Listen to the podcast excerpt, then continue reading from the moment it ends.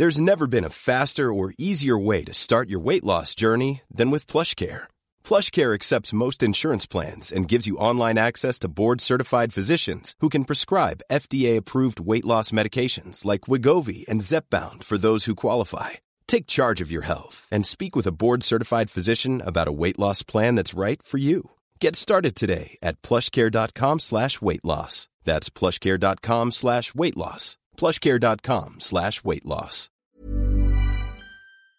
Werbung von Avea Life, einem führenden Schweizer Unternehmen in der Longevity-Forschung. Avea bietet mit Nahrungsergänzungsmitteln effektive Lösungen für gesundes Altern und Verjüngung, damit sich Menschen so lange wie möglich gestärkt, lebendig und jugendlich fühlen. Bei der Entwicklung seiner hochwertigen Supplements nutzt Avea deshalb Inhaltsstoffe, die auf der Basis empirisch zusammengetragener und bewerteter wissenschaftlicher Erkenntnisse ausgewählt werden. Avea-Produkte sind für Menschen gemacht, die ihre Gesundheitsspanne verlängern und das Wohlbefinden stärken möchten. Avea ist mit der Entwicklung des Stabilizers ein Durchbruch in der Blutzuckerregulierung gelungen. Der Stabilizer kombiniert drei kraftvolle natürliche Inhaltsstoffe, die gemeinsam die Aufnahme von Kohlenhydraten aus den Mahlzeiten reduzieren und Blutzuckerschwankungen minimieren. Dadurch können durchschnittlich 40 Prozent der Kohlenhydrate bei der Nahrungsaufnahme blockiert werden. Hohe Blutzuckerwerte und Zuckerabstürze werden so vermieden. Der Stabilizer fördert eine reduzierte Fettspeicherung und unterstützt das Gewichtsmanagement. Er ist also ein guter Wegbegleiter für ein gesünderes Leben. Gerade bei festen kohlenhydratreichen Mahlzeiten wie Geschäftsessen, Geburtstagen oder anderen Feierlichkeiten, bei denen die Ernährung nicht immer optimal ist und zu viel Zucker konsumiert wird, ist der Stabilizer perfekt geeignet. Die einzigartige Formel unterstützt Ihren Körper dabei, einen ausgeglichenen Blutzuckerspiegel aufrechtzuerhalten sorgt für einen verbesserten Energiehaushalt und trägt zu weniger Heißhunger auf Süßes bei. Die Anwendung ist einfach, eine Kapsel 10 Minuten vor einer festen Mahlzeit, maximal zweimal am Tag. Für die sprichwörtliche Qualität und Reinheit birgt, dass Avea alle Produkte in der Schweiz entwickelt und testet. Die Inhaltsstoffe werden aus Rohwaren von qualitätsgeprüften, vertrauenswürdigen Lieferanten gewonnen. Außerdem bietet Avea eine Vielzahl von Produkten an, die auf die individuellen Bedürfnisse der Kunden abgestimmt sind. Dazu gehört auch ein DNA plus BioAge-Test, der den Kunden tiefe Einblicke in ihre genetische Verfassung ermöglicht. Neugierig geworden? Mehr Informationen gibt es unter avea-live.com. Avea bietet allen BTO-Hörern den Stabilizer mit 15% Preisvorteil auf die Erstbestellung. In den Show Notes dieser Episode finden Sie dafür den speziellen BTO-Code. Avea gewährt Ihnen eine 90-Tage-Geld-Zurück-Garantie, sodass Sie das Bundle risikofrei testen und sich selbst überzeugen können. Avea. Bestimme selbst, wie du alterst.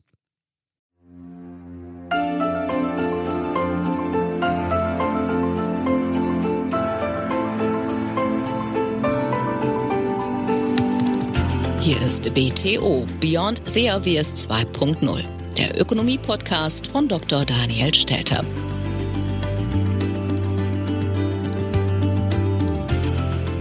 Hallo und herzlich willkommen zur neuesten Ausgabe meines Podcasts. Ich freue mich sehr, dass Sie auch am Ende dieser sehr traurigen Woche wieder mit dabei sind. Wir alle sind bestürzt von den Bildern, die wir sehen vom Krieg in der Ukraine.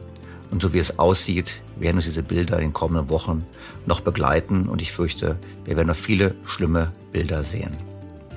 Dennoch wollen wir auch heute wieder blicken auf die wirtschaftlichen Konsequenzen des Krieges. Der Podcast ist deshalb ausgesprochen lang geworden. Ich bitte um Entschuldigung, weil wir viele Aspekte abdecken. Zum einen ist Professor Gunnar Heinsohn erneut zu Gast, um kurz ein Update zu geben bezüglich seiner Einschätzungen der russischen Strategie und wie es mit dem Krieg weitergeht. Professor Felbermeier ist erneut zu Gast, um mit mir zu sprechen über die Wirkung der Sanktionen und hat eine sehr interessante Aussage getroffen in dem Gespräch, nämlich die Aussage, wir müssten noch weitergehen. Dann großer Schwerpunkt ist der Blick auf die kommenden Jahre, auf die mittelfristigen Folgen.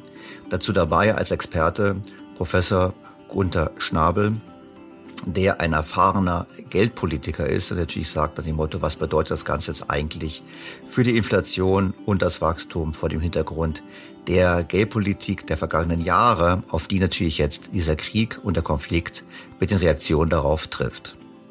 Und zum Schluss möchte ich noch ausführlich darauf eingehen, auf einen Punkt, der mir sehr am Herzen liegt, wo ich mir Sorgen mache, ehrlich gesagt, nämlich die Sorge vor einem neuen arabischen Frühling, vor neuen Unruhen im Mittleren Osten, auch in anderen Regionen der Welt, weil es spricht ziemlich viel dafür, dass wir leider durch den Krieg ausgelöst vor einer Nahrungsmittelkrise stehen. Und mein Appell wäre hier an die Politik in Deutschland und in Europa, jetzt bereits darüber nachzudenken, wie wir hier politisch reagieren können, wirtschaftlich reagieren können, um diesen Schock für die Welt abzufedern. Denn das würde die Welt noch unsicherer machen und noch weiter destabilisieren. Das also der Themenreigen für heute. Und nachdem es ein langer Podcast wird, schlage ich vor, wir fangen einfach an. BTO Beyond the Obvious 2.0 Der Krieg in der Ukraine war nicht der Spaziergang, den Wladimir Putin sich vorgestellt hatte. Der Wille der Ukrainer, für ihre Unabhängigkeit zu kämpfen, beeindruckt die Welt.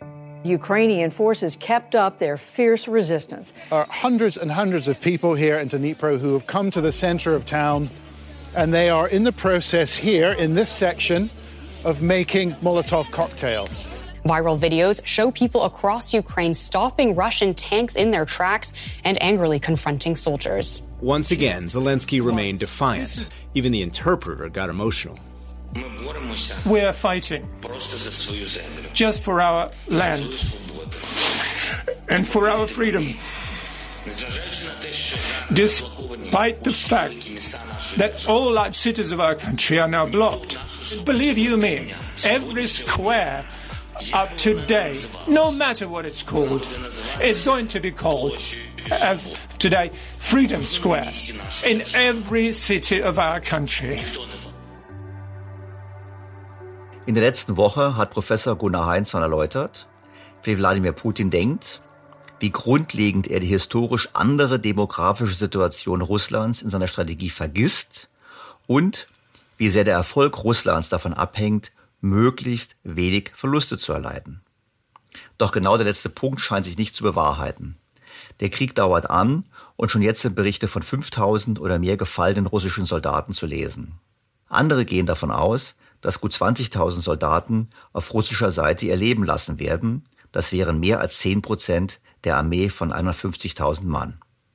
Abgesehen davon, dass die Truppe dann nicht in der Lage sein wird, das Land zu besetzen, ist das natürlich ein massives politisches Problem für Putin. Was nun? Grund genug, bei Professor Heinzson nochmal nachzufragen. Der Wirtschaftswissenschaftler und Soziologe Gunnar Heinsohn ist emeritierter Professor für Sozialpädagogik der Universität Bremen und lehrte bis vor kurzem am NATO Defense College. Bereits zu Beginn der amerikanischen Intervention in Afghanistan hat er ein Scheitern vorhergesagt. Sehr geehrter Herr Professor Heinzsohn, ich freue mich sehr, dass Sie so kurzfristig nochmal mit mir sprechen angesichts der aktuellen Entwicklungen im Konflikt oder im Krieg zwischen Russland und der Ukraine. Herzlich willkommen. Herzlich willkommen, Herr Steller. Ja, für Putin läuft das nicht so wie geplant. Und ich glaube, die Ukrainer, die haben ihnen zugehört. Sie versuchen den Blutzoll hochzutreiben, um so den Krieg doch noch zu ihren Gunsten zu entscheiden. Äh, was auffällig ist, dass Putins Hauptängste aus der ersten Kriegserklärung sich weiterhin bestätigen. Die Hauptangst bei der ersten Kriegserklärung war ja, dass in der NATO drei Nuklearmächte, also Großbritannien, Frankreich und die USA sind. Und er droht ihnen mit äh, Erfahrungen, die sie in ihrer Geschichte nie gemacht haben, wenn sie konventionelle Hilfe für die Ukraine geben. Das ist ein expliziter Bruch gewesen mit der russischen äh, Nukleardoktrin, die sagt, kein Erstschlag, kein nuklearer Erstschlag. Wenn Russland nuklear angegriffen wird, dann wird nuklear zurückgeschlagen. Und hier macht er eine Erstschlagdrohung. Das heißt, ich schlage nuklear zu, wenn ihr konventionell helft. Und diese Angst äh, vor diesen drei Nuklearmächten, die treibt ihn um. Und ich glaube, deshalb hat er jetzt das Atomkraftwerk äh, beschießen lassen. Ich vermute schon vorsichtig genug, damit nicht äh, die eigene Truppe verstrahlt. Aber um zu zeigen, ich habe keine Angst äh, vor Atom, also er wiederholt die nukleare Drohung. Äh, in dieser Kombination ist, sind das beides absolute Erstlinge in der Menschheitsgeschichte. Die zweite Angst äh, von der ersten Kriegserklärung bestand darin, dass die Ukrainer nicht genug Angst haben, dass sie kämpfen könnten. Und er sagt deshalb damals ja, Kameraden, legt die Waffen nieder, geht zu euren Familien und dann passiert euch nichts. Und wie groß die Angst ist, hat er jetzt äh, gezeigt gestern, als er gesagt hat, ich gebe für jeden getöteten Sohn acht Jahresgehälter an die Mütter beziehungsweise an die äh, Familien und ich gebe für jeden verwundeten oder verkrüppelten Sohn fast sechs Jahresgehälter. Das sind enorme Angebote. Das heißt, die Angst vor den Müttern ist äh, größer als zuvor und die Vorstellung, dass er sie äh, still kaufen kann, ist äh, aberwitzig.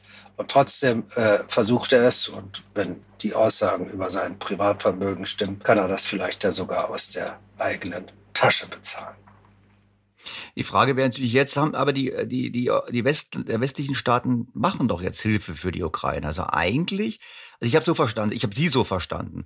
Putin hat gesagt, ihr dürft ihr nicht helfen, nicht konventionell. Was für mich heißt, keine Waffenlieferungen. Es finden aber massive Waffenlieferungen statt. Also eigentlich ähm, haben die doch schon den Bluff von Putin, wie letztes Mal gesagt haben, der calls a bluff. Eigentlich ist das Thema doch schon gelaufen. Die, die Ukraine bekommt Unterstützung und ähm, die Drohung von Putin war wirkungslos. Ja, da ist ein Stück weit ist da ein, ein Bluff gewesen. Er war da nicht deutlich. Er hat im Kern natürlich gesagt, wenn ihr mit euren eigenen äh, Kriegern helft, dann. Aber äh, das wurde schon so verstanden im Westen, dass die auch Angst hatten, überhaupt nur Waffen zu liefern. Jetzt liefert sogar Deutschland äh, Waffen. Das heißt, da hat man äh, den, den Bluff erkannt und sich nicht einschüchtern lassen.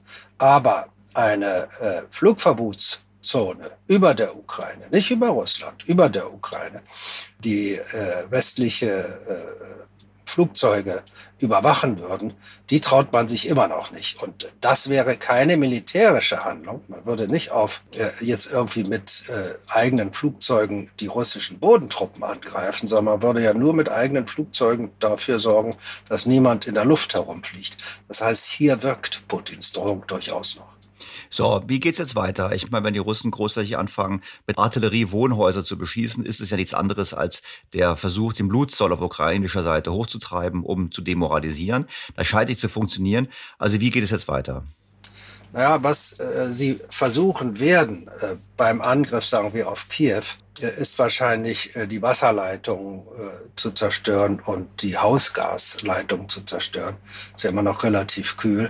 Äh, so dass die Menschen kein Wasser haben und nichts kochen können. Und das äh, ist natürlich eine Maßnahme, die dann zu äh, individuellen Kapitulationen führen kann, dass die Menschen einfach mit erhobenen Händen aus ihren Häusern herauskommen und irgendwie aus der Kriegszone herausmarschieren, herauslaufen. Also das kann ich mir schon vorstellen. Da ist noch nicht jede furchtbare Möglichkeit umgesetzt worden, zu der die Russen fähig sind. Das heißt also, die äh, Zermürbung der Zivilbevölkerung könnte noch äh, kapitulationsnahe Reaktionen äh, bringen. Ob das allerdings äh, die ukrainischen Soldaten hindert, weiter auf die Tanks und die äh, LKWs und auf die Tankwagen äh, zu schießen, das vermag ich nicht zu beurteilen. Ich vermute aber, sie tun das weiter. Wir haben hier in Danzig äh, wo ja 50.000 Ukrainer arbeiten, äh, die Situation. Ein Freund, äh, der betreibt eine Pizzerei, dem sind gerade zwei Kellner und ein Koch davongegangen, um in der Ukraine zu kämpfen. Zugleich haben wir natürlich auch aus der Ukraine äh, äh, junge Männer, die weglaufen. Die sehen wir hier auch auf der Straße. Das ist ein anderer Menschentypus, man erkennt das sehr schnell. Äh, aber dieses Hereingehen aus Polen zurück in die Ukraine, um zu kämpfen von ukrainischen jungen Männern, das ist doch enorm. Das heißt im Klartext, der Putin hat einen Wettlauf zwischen der Zermürbung der Ukraine, wo sie gerade gezeigt haben, das könnte länger dauern als gedacht, und auf der anderen Seite zwischen den Soldatenmüttern, die demnächst am Roten Platz protestieren. Ja, die, werden, die haben ja auch in Petersburg schon protestiert und wurden schnell weggesteckt. Äh, die haben äh, viele Aktivitäten. Ich sehe Karikaturen, die man hier äh, gar nicht sieht, die Freunde, für mich polnische Freunde, die Russisch können, äh, finden. Da gibt es eine Karikatur äh, mit diesem Krematorium, das mitfährt und in das jetzt äh, die russischen Mütter äh, nicht äh, ihren erwachsenen Sohn, sondern bereits direkt das Baby hineingeben. Ja, das wird geboren und äh, wird dann verbrannt. Äh, also da ist äh, auf der auf der russischen Mütterseite wahrscheinlich viel mehr im Gange, als wir wissen. Als, äh, aber Putin wird wissen, äh, was dort äh, auf ihn wartet und deshalb dieses unerhörte Geldangebot, um sie zum Schweigen zu bringen. Die Inder und die Chinesen haben ja sich nicht gegen Russland gestellt. Wir haben eine Polarisierung der Welt. Wir haben sicherlich auch Effekte auf die Weltwirtschaft. Ich meine, das diskutieren im Podcast ohnehin. Also Öl und Gas ist offensichtlich. Wir werden vermutlich eine Nahrungsmittelkrise bekommen in weiten Teilen der Welt, einfach deshalb, weil Russland und die Ukraine als Lieferanten von Getreide ausfallen. Die Chinesen haben sich haben vorgesorgt, haben bereits vor dem Krieg große Bestände sich gesichert. Also insofern, ähm, wie geht das Spiel jetzt da weiter? Ich meine, oder, oder ist die Hoffnung doch noch da, dass das, dass das Drama schnell ein Ende findet? Also den Eindruck habe ich momentan nicht. Äh, was ausgeblieben ist, ist die stärkste äh, Waffe äh, der Amerikaner. Und die wird nicht gespielt, weil sie ein Rückgehen auf die Politik von Trump bedeuten würde. Das heißt, die Amerikaner reißen ihre Gas- und Ölquellen nicht auf, was Trump ja gemacht hat, was Amerika zum Exporteur von Gas und Öl äh, gebracht hat, während jetzt Amerika ein Importeur von russischem Öl ist und damit äh, Putin den Krieg bezahlt. Das äh, erachte ich als den größten äh, Skandal, als das größte Versagen äh, der Amerikaner, äh, dass sie nicht das, was sie können, was bewiesen wurde, dass sie es können, tun, also ihre Rohstoffquellen aufzureißen, um äh, diese Preisexplosion an den Weltmärkten äh, zu verhindern und auch von vornherein Spekulationen den Wind aus den Segeln zu nehmen, die damit äh, jetzt reich werden wollen. Äh, was wir zusätzlich haben, ist äh, äh, der äh, chinesische Zustand. Die wollen nicht ihre Belt and Road Investition verlieren.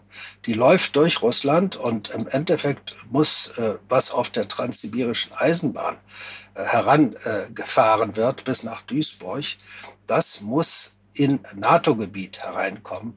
Und auch hier hat äh, der Westen eigentlich noch nicht alles getan. Also man hat, soweit ich weiß, die Züge noch nicht stillgestellt. Das heißt, man hat hier ein Druckmittel gegen China, China kennt dieses Druckmittel und wird sich davor schon fürchten. China hat ein zweites Problem.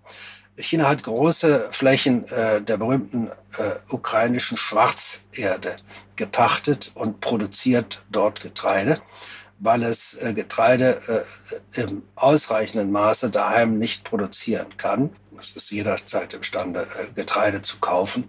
Aber wenn dieser äh, Getreidezufluss aus der Ukraine entfällt, dann ist China zum Schnellkaufen äh, gezwungen, was die Preise dramatisch erhöht und auch äh, China beschädigt. Ich sehe hier deshalb für China etwas ganz anderes über einen etwas längeren Horizont.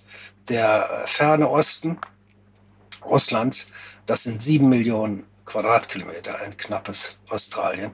Von diesen sieben Millionen Quadratkilometern gehörten China äh, bis ins 19. Jahrhundert immerhin eine Million Quadratkilometer, und zwar die beste Million, wo jetzt die Städte Chabarovsk und Vladivostok äh, aufgebaut wurden von den Russen.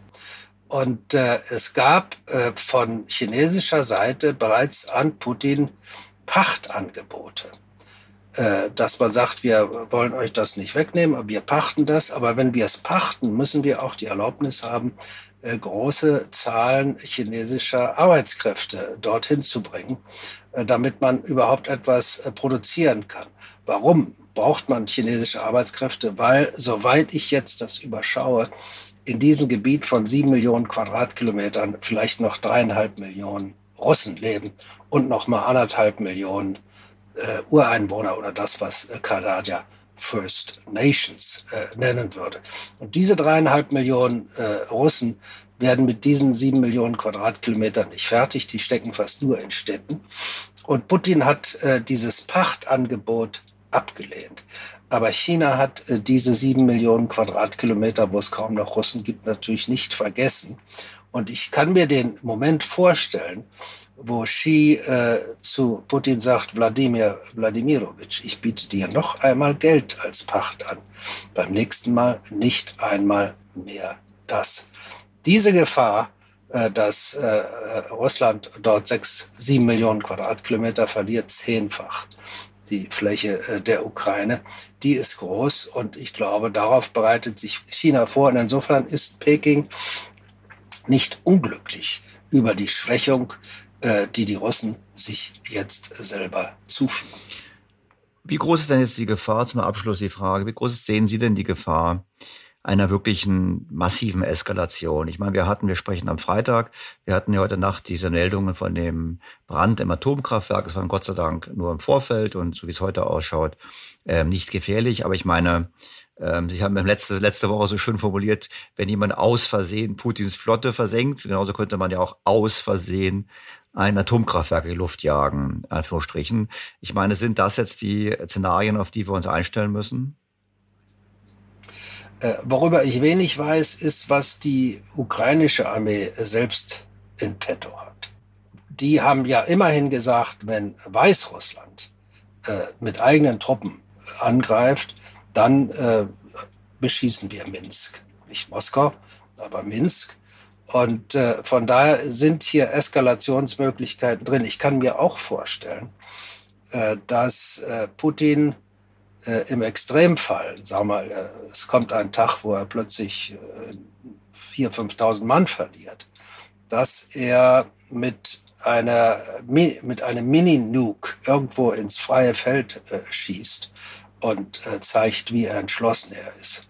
Das heißt also, es wird äh, die, die Sache in Aktion gezeigt, aber in einem solchen kleinen Ausmaß, äh, dass nicht allzu viel passieren kann. Das wäre extrem, kann es mir nicht vorstellen, aber er könnte zum Beispiel so etwas insinuieren, ja, dass er dieses machen könnte. Das schließe ich überhaupt nicht aus. Wir kriegen doch dann eine Welt, nehmen wir mal an, der Krieg wird ja irgendwann enden und ich glaube, die Wahrscheinlichkeit, dass die Ukraine siegreich sein wird, ist gering, vielleicht versprechen Sie mir auch. Dann war eine neue Welt mit einem neuen, ja, kalten Krieg. Und das ist aber eigentlich eine, ein kalter Krieg, wo ähm, ja ein schrumpfergreisendes Russland, haben wir letztes Mal gesprochen, steht gegen ein eigentlich schrumpfergreisendes Europa, was ja genauso vor Problemen steht, gegen ein relativ stabiles, aber auch nicht so richtig stabiles äh, Vereinigte Staaten, ein aufstrebendes China, was zwar auch eine schrumpfende Bevölkerung hat, aber einfach eine absolute Größe der Bevölkerung da hat. Ich meine, ist hier, findet hier dann ein Krieg statt oder ein Konflikt statt zwischen Regionen, die eigentlich demografisch reif sind, während die wahren Probleme sich eher ähm, in Afrika demnächst abzeichnen?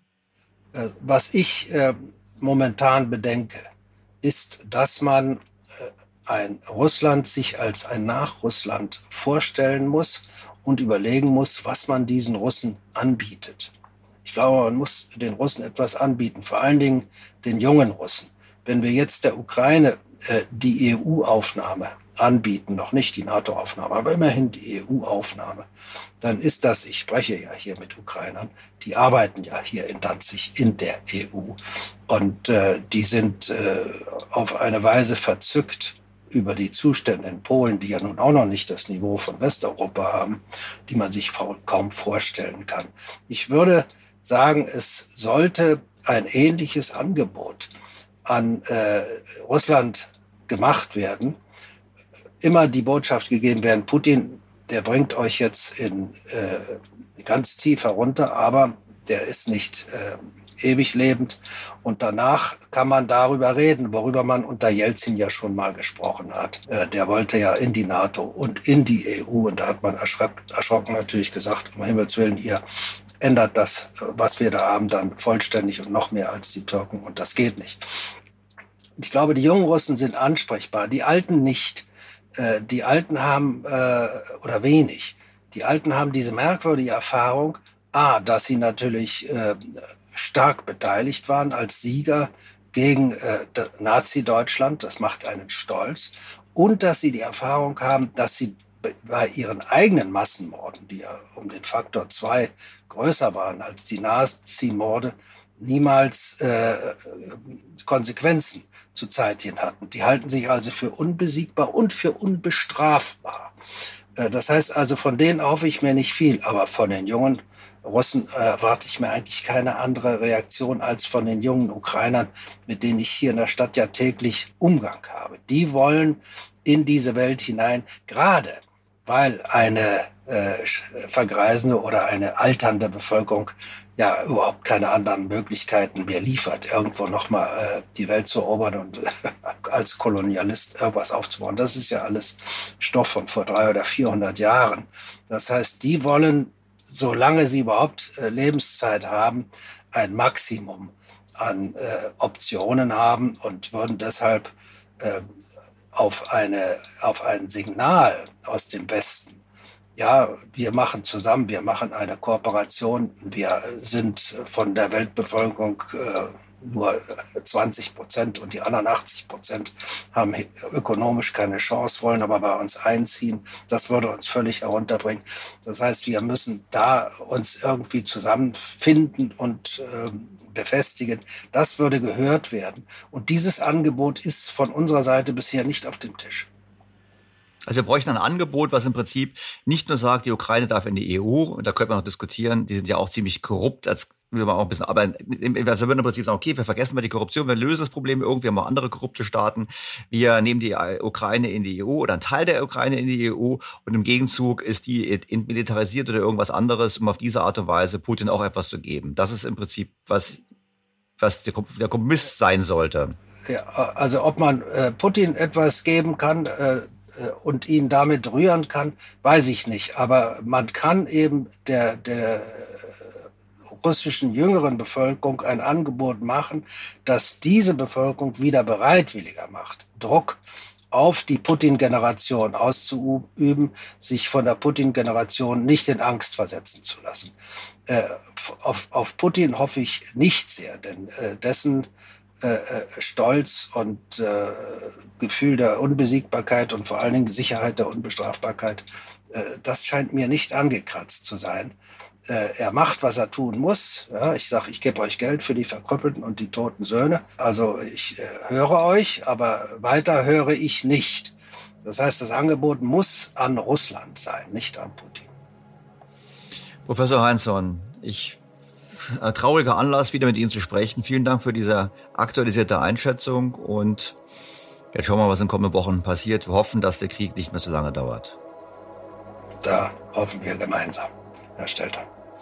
Vielen Dank.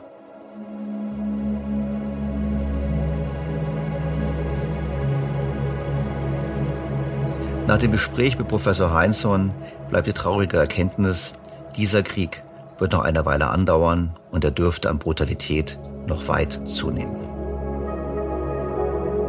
Auf der anderen Seite können wir feststellen, dass der Westen positiv überrascht hat. Und ich gestehe auch, ich war auch überrascht. Ich habe letzte Woche war ich zu skeptisch bezüglich der Bereitschaft des Westens Sanktionen zu ergreifen.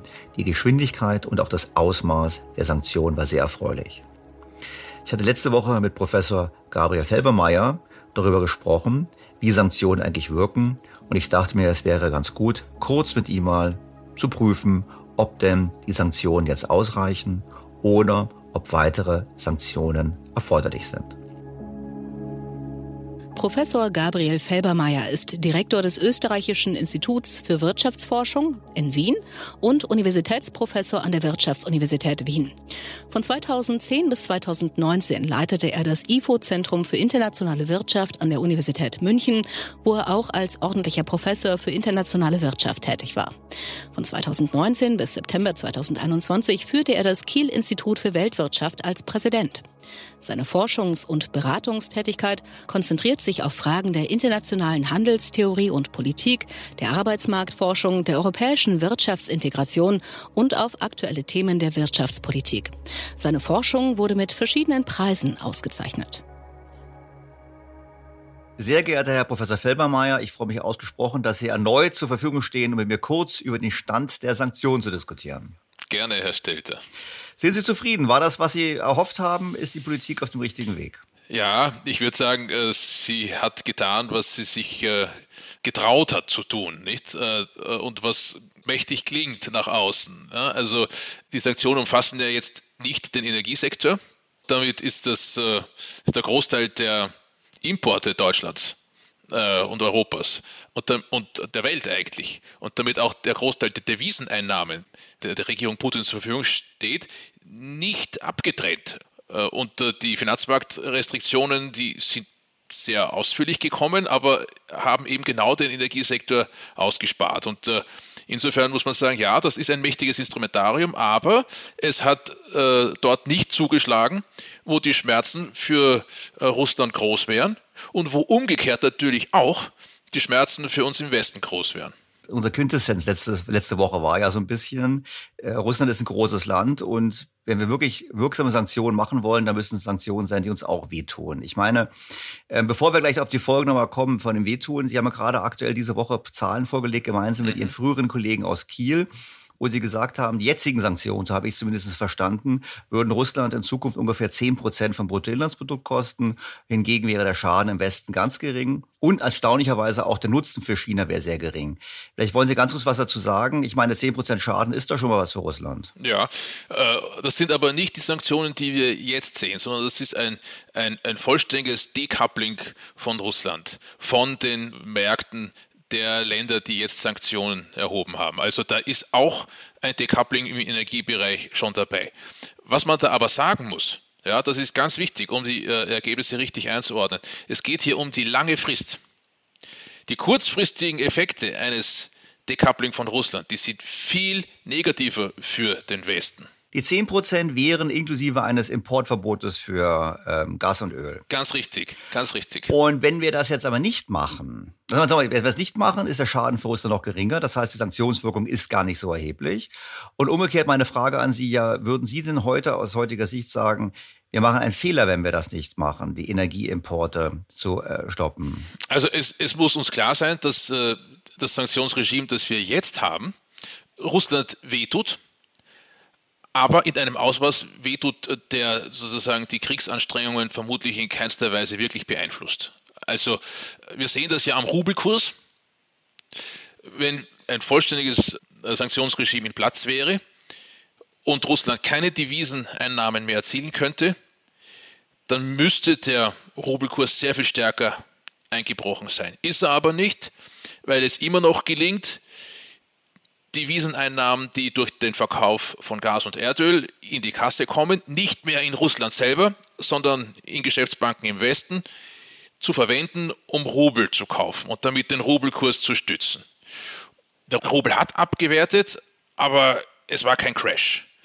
Nicht? Und das zeigt uns, wenn wir mehr Druck aufbauen wollen gegenüber dem Kreml, dann muss man die, äh, den Energiesektor mit an Bord nehmen bei den Sanktionen. Ob das dann am Ende eine Politikveränderung in der Ukraine hervorruft, das ist eine ganz andere Sache. Und da wäre ich jedenfalls für die kurze und mittlere Frist skeptisch. Dann hat er halt, dann, dann crasht der Rubel, ja, das macht es teurer für, für Putin, aber der Reputationsverlust nach einer Woche Krieg hier rauszugehen, ohne was erreicht zu haben, der wäre vermutlich für Putin größer. Das ist ein, ein, eine Spekulation, nicht? Aber jetzt haben Sie ja in Ihren Zahlen, also wie interessant, dass Sie sagen, die Zahlen sind inklusive des Energieboykotts. Ja. Dann ist natürlich schon so, da waren die Zahlen für die westliche Welt ja gering. Ich glaube für Deutschland, also für Österreich und Österreich waren zwei Prozent weniger ähm, BIP. Allerdings natürlich pro Jahr. Das ist ja ein nachhaltiger Effekt, wenn ich richtig verstanden habe. noch einmalig. kleiner, die Effekte sind noch kleiner. Aber bitte, man muss, man, man, man muss das sehen, da geht es um eine Flussgröße, nämlich um das Bruttoinlandsprodukt in der langen Frist, da ist sozusagen dieser große energiepolitische Schock, der ist dann schon verarbeitet. Da hat sich dann schon die westliche Welt umgestellt. Auch, die, auch Russland. Nicht? Russland würde auch in der kurzen Frist mehr verlieren als die, als die äh, 10 Prozent, die wir da in der langen Frist sehen. Der direkte Schock, der wäre viel größer. Wir hätten ja vermutlich, wenn wir kein Gas mehr aus Russland kriegen, eine zweistellige Inflationsrate in, in Deutschland und in Österreich. Wir hätten massive Produktionsausfälle in einer ganzen Reihe von Industrien. Ja, das wäre sozusagen ein Corona-Krise-Revival, weil wir ganze Sektoren, in ganzen Sektoren Kurzarbeit hätten. Und es würde nicht den Dienstleistungssektor betreffen, sondern die Industrie. Und die Industrie ist sehr zentral für viele Wertschöpfungsnetzwerke in äh, Deutschland und in Europa. Das würde dann also auch den Dienstleistungssektor mit hineinziehen. Nicht? Also das wäre schon mit einer massiven wirtschaftlichen Beeinträchtigung verbunden, bis hin zu einer Rezession ja, und mit vermutlich zweistelligen Inflationsraten kurzfristig.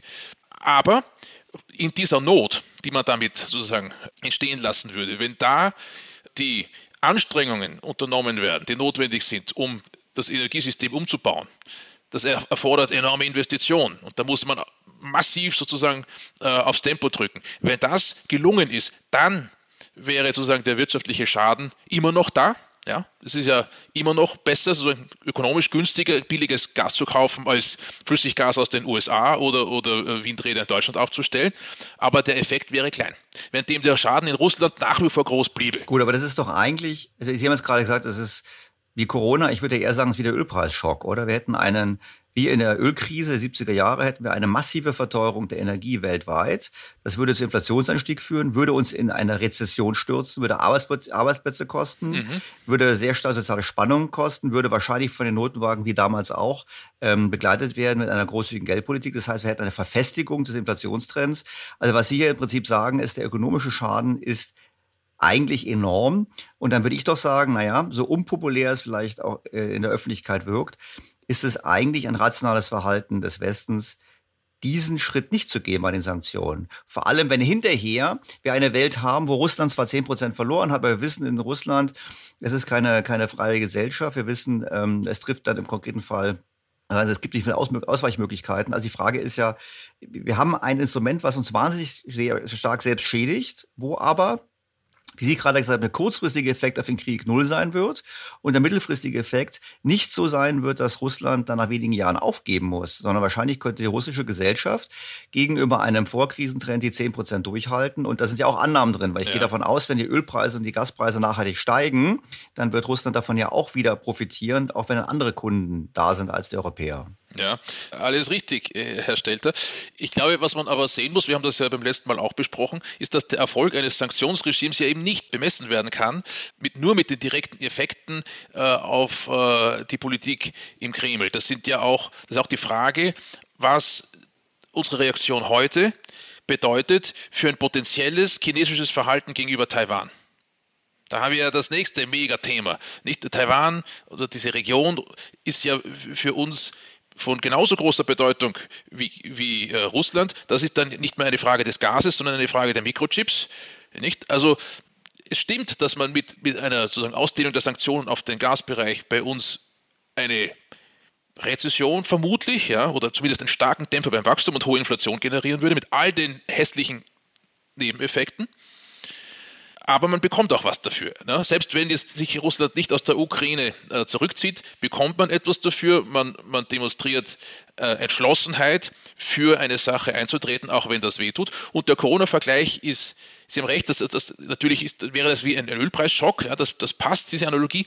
Aber die Corona-Analogie passt insofern auch, als das ja sozusagen ein sehenden Auges herbeigeführter ökonomischer Schock wäre. Wir würden, wenn wir die Gaslieferungen boykottieren, wissend, dass wir da uns sozusagen ökonomisch ins Bein schießen, ja, würden wir das tun, genauso wie wir ganze Sektoren der deutschen Volkswirtschaft zugemacht haben während der Corona-Krise, wissend, dass das eine Rezession hervorruft, und zwar die tiefste äh, nach dem Zweiten Weltkrieg, um ein anderes Ziel zu verfolgen, nämlich das gesundheitspolitische. Hier würden wir sagen, ja, wir gehen, wir machen dieses Opfer, wir gehen diesen, diesen Weg des Elends ja, für eine kurze Zeit. Ich denke, dass man da aus diesem Tal der Tränen sich herausarbeiten kann, aber wir, wir nehmen das auf uns, weil wir damit eine geostrategische Stärkung erreichen ja, gegenüber möglicherweise Ländern, die jetzt gar nicht in der ersten sozusagen in der ersten Linie stehen, sondern vor allem China. China ist sozusagen the big prize in the shadows sozusagen wo wir gesehen haben, dass auch Indien sich auch enthalten hat in, in der UN. Das fand ich sehr interessant. Also gerade diese Konstellation Indien, China, Russland war sehr interessant. Vielleicht, ich wollte gar nicht so viel Zeit von Ihnen heute nehmen, hat man versprochen. Ähm, wenn wir jetzt äh, angehen, einfach ausgehen, dass die Politiker sich vorbereiten jetzt, dass sie jetzt im Prinzip sagen, wir wollen den nächsten Schritt vorbereiten. Welche flankierenden Maßnahmen müsste die Politik denn ergreifen, wenn sie ja diesen Schock planbar herbeiführt. Wenn wir wissen, ja. das wird, wenn Sie sagen, es werden auch andere Ökonomen der, der Regierung sagen, was müsste man sozusagen flankierend dazu tun, damit der Schock quasi gedämpft ist? Naja, also man müsste jetzt alles tun, äh, um die Gasspeicher so zu befüllen, wie das maximal möglich ist für den nächsten Winter.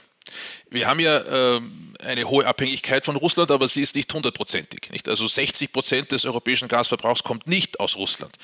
Nicht? Und man, man, man müsste sehen, wie man, wie man jetzt mit, mit möglichst hoher Geschwindigkeit die Lieferwege, die sonst zur Verfügung stehen, anzapfen kann, ausbauen kann. Ich glaube, man müsste die Lücken im europäischen Pipeline-Netzwerk schließen, sodass wir Flüssiggas aus Spanien oder Frankreich nach Deutschland bringen oder nach Österreich. Das ist bisher ja gar nicht so leicht der Fall.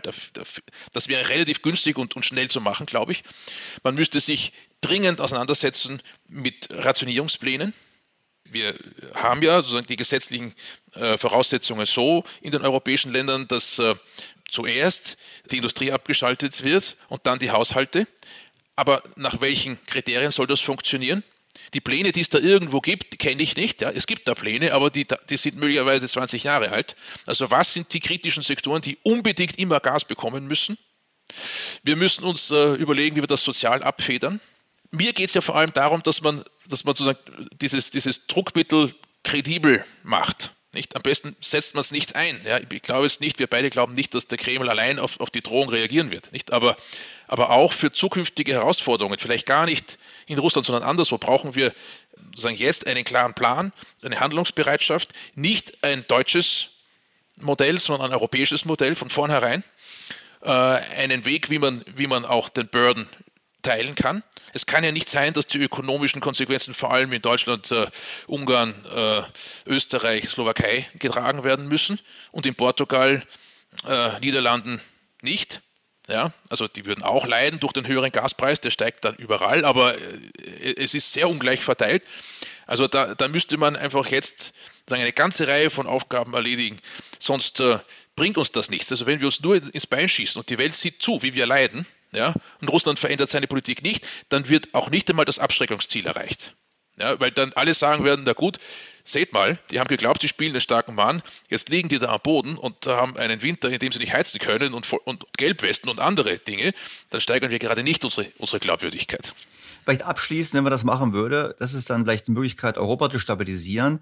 Aber wir würden natürlich die Probleme in den Schwellenländern stark erhöhen. Also im Podcast werde ich auch darauf eingehen, dass ja die Nahrungsmittelpreise deutlich steigen werden. Das ist da auch ein Problem global, weil wir können es dann auffassen, aber wenn der, wenn der Gaspreis global steigt, dann ist es ein Problem auch für die Schwellenländer oder sagen Sie, oder für die ärmeren Länder der Welt, oder sagen Sie, das ist doch kein Problem, weil letztlich wird das, das russische Gas dann dort landen? Nein, das russische Gas würde nicht dort landen. Das, es gab ein bisschen Hoffnungen jetzt in den letzten Tagen, dass das so sein könnte, aber die westsibirischen Felder, äh, die leiten ihr Gas nach äh, nach Europa. Äh, das kommt nicht nach China oder nach Asien. Nicht? Also das ist ja Pipeline gebunden. Deswegen ist die Gassanktion ja, wenn wir sie einsetzen, auch so schmerzhaft für den Kreml. Erdölsanktionen, solange Indien und China Erdöl kaufen, tun nicht so weh. Nicht? Wir sehen den Discount ja jetzt schon zwischen Ural und, und Brent. Ja, Ural 15 Dollar billiger und so weiter. Das könnte noch mal größer werden. Aber es gibt einen Weltmarkt für Öl. Es gibt auch einen Weltmarkt für Weizen und so weiter. Nicht? Aber es gibt keinen Weltmarkt für Gas, weil das so stark äh, Infrastruktur gebunden ist und weil die, die Terminals für die Herstellung von Flüssiggas in Russland nicht ausreichen. Und deswegen, wenn das Gas nicht nach Europa geliefert werden kann, kann es zumindest kurzfristig nirgendwo hingeliefert werden. Darum sind die 10 Prozent, die wir ausgerechnet haben, für eine lange Frist für Russland auch nicht genug. Das bricht noch stärker ein. Ja? Deswegen bricht es ein, weil, die, weil es eben kein Recycling sozusagen des, des, des Gases gibt. Das kommt ja weiter aus den Löchern nicht? Äh, und kann nicht abtransportiert werden, wenn Europa das nicht nimmt. Professor Felbermeier, jetzt bin ich gespannt, wie es weitergeht. Sie vermutlich auch. Herzlichen ja. Dank für ähm, dieses kurze Update. Vielleicht müssen wir zu dem Thema nochmal sprechen. Auf jeden Fall erstmal herzlichen Dank und herzliche Grüße nach Wien. Sehr gerne, Herr Stelter. Ihnen alles Gute.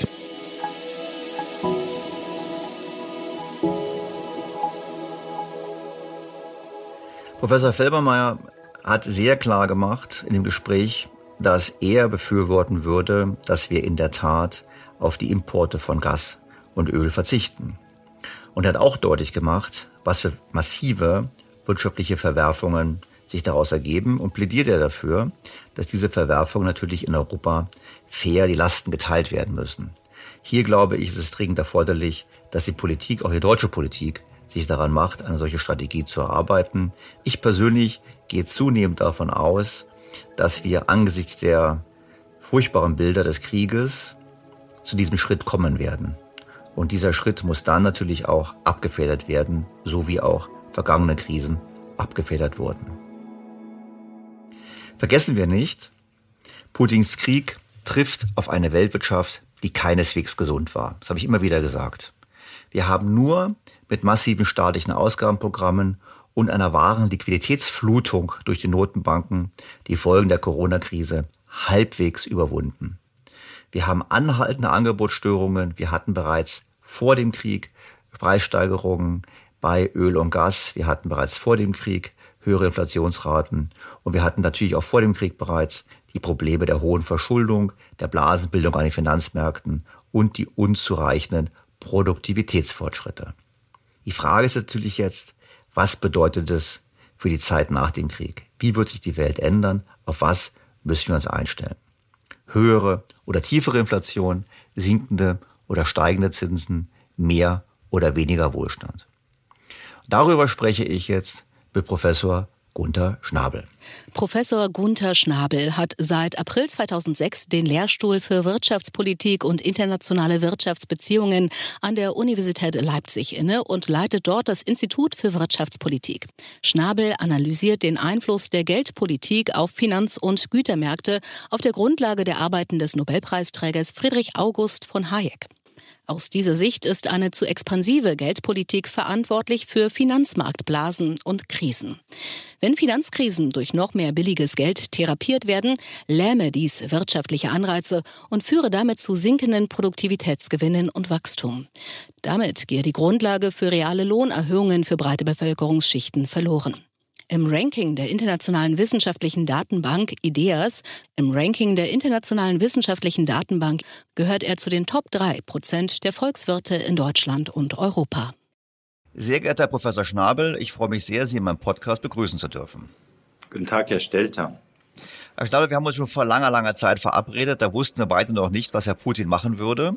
Und insofern müssen wir mal schauen, wie wir sozusagen aktuell das in den Zug reinbekommen. Einfach deshalb, weil wir wollten ja sprechen über Geldpolitik. Wir wollten sprechen über die Folgen der Geldpolitik, wollten verstehen, kommt Inflation zurück oder kommt eher das japanische Szenario, was steht vor uns? Und deshalb gleich zum Eingang mal die Frage, der Krieg jetzt, den Putin vom Zaun gebrochen hat und die ähm, enormen Reaktionen darauf, ich denke daran, Deutschland jetzt 100 Milliarden plötzlich für die Bundeswehr, haben wir eine andere Welt. Sind wir in einer Welt, wo Staaten viele Schulden machen, wo Notenbanken dauerhaft diese Schulden finanzieren und wir damit wirklich die Rückkehr der Inflation erleben? Ja, also wenn Sie sagen, die andere Welt ist die, wo Staaten auf Dauer hohe Schulden haben und hohe Staatsausgaben, mit äh, Hilfe der Zentralbanken finanzieren, dann ist es ja eine Situation, die wir schon länger haben. Äh, wir würden uns nur in eine neue Runde bewegen der steigenden Staatsausgaben, die äh, direkt oder indirekt über die Zentralbanken finanziert werden. Aber wir haben jetzt natürlich noch einen zweiten Kanal, der dazu führt, dass die Inflationsraten ansteigen. Denn wir erleben diesen Konflikt in einer Region, aus der viele Rohstoffe exportiert werden, aus Russland.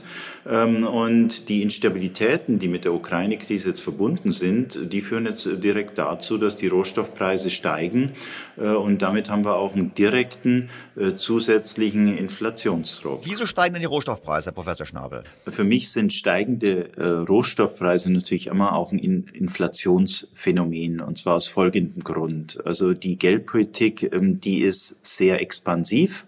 Und wenn die Geldpolitik sehr expansiv ist, dann tendiert man dazu, in Sachwerte äh, zu flüchten. Und äh, Sachwerte sind nicht nur Aktien und Immobilien, das sind auch Rohstoffe. Und damit wird natürlich über diesen Kanal äh, die Geldpolitik auch die Rohstoffpreise nach oben treiben. Dann gibt es einen zweiten Kanal, der damit zu tun hat, dass viele rohstoffexportierende Länder, insbesondere ölexportierende Länder, natürlich auch ähm, diese Rohstoffe in Dollar fakturieren und deswegen viele Dollarreserven halten. Und wenn jetzt ähm, in den USA die Inflation steigt, dann werden diese Dollarreserven real entwertet und das äh, hat dann äh, zur Folge, dass diese Länder einen Anreiz haben, die Rohstoffpreise zu erhöhen, um diesen Wertverlust auszugleichen. Das ist auch was, was wir in den 1970er Jahren äh, beobachtet äh, haben. Und der dritte Effekt ist natürlich auch ganz klar, der läuft über die Konjunktur. Wenn die Geldpolitik sehr expansiv ist und dadurch auch zusätzliche Staatsausgaben begünstigt, dann steigt auch die Nachfrage nach Energie und Rohstoffen und das würde dann äh, die Energiepreise zusätzlich nach oben treiben. Also von daher sind steigende Energiepreise für mich ganz klar eine Folge einer sehr expansiven Geldpolitik. Und wenn jetzt die Energie- und Lebensmittelpreise sehr stark steigen und Energie und Lebensmittel sind inzwischen auch Substitute, weil sie Lebensmittel in Energie umwandeln können. Und, und weil man Energie braucht, um die Lebensmittel zu produzieren. Und Energie braucht, um die Lebensmittel zu produzieren, dann haben sie auch sehr starke Verteilungseffekte. Und äh, diese sehr starken Verteilungseffekte begünstigen natürlich Länder, die Rohstoffe äh, produzieren. Die fühlen sich dann stark und äh, sie machen andere Länder schwach, die Rohstoffe oder Lebensmittel importieren. Und das kann dann durchaus auch wieder zu militärischen Konflikten führen oder zu Bürgerkriegen, wie im Zuge des arabischen Frühlings, oder äh, zu militärischen Konflikten in äh, Rohstoffregionen, wie wir das in den 1970er äh, Jahren beobachtet haben. Jetzt würde ich natürlich doch noch eins nachfragen wollen, weil es natürlich schon so, die Ölpreise sind ja auch gestiegen, weil wir seit mehreren Jahren wenig in die ähm, Erschließung neuer Quellen investiert haben. Richtig, dann spielt da auch noch die ähm, Energiepolitik mit rein, äh, die Klimapolitik.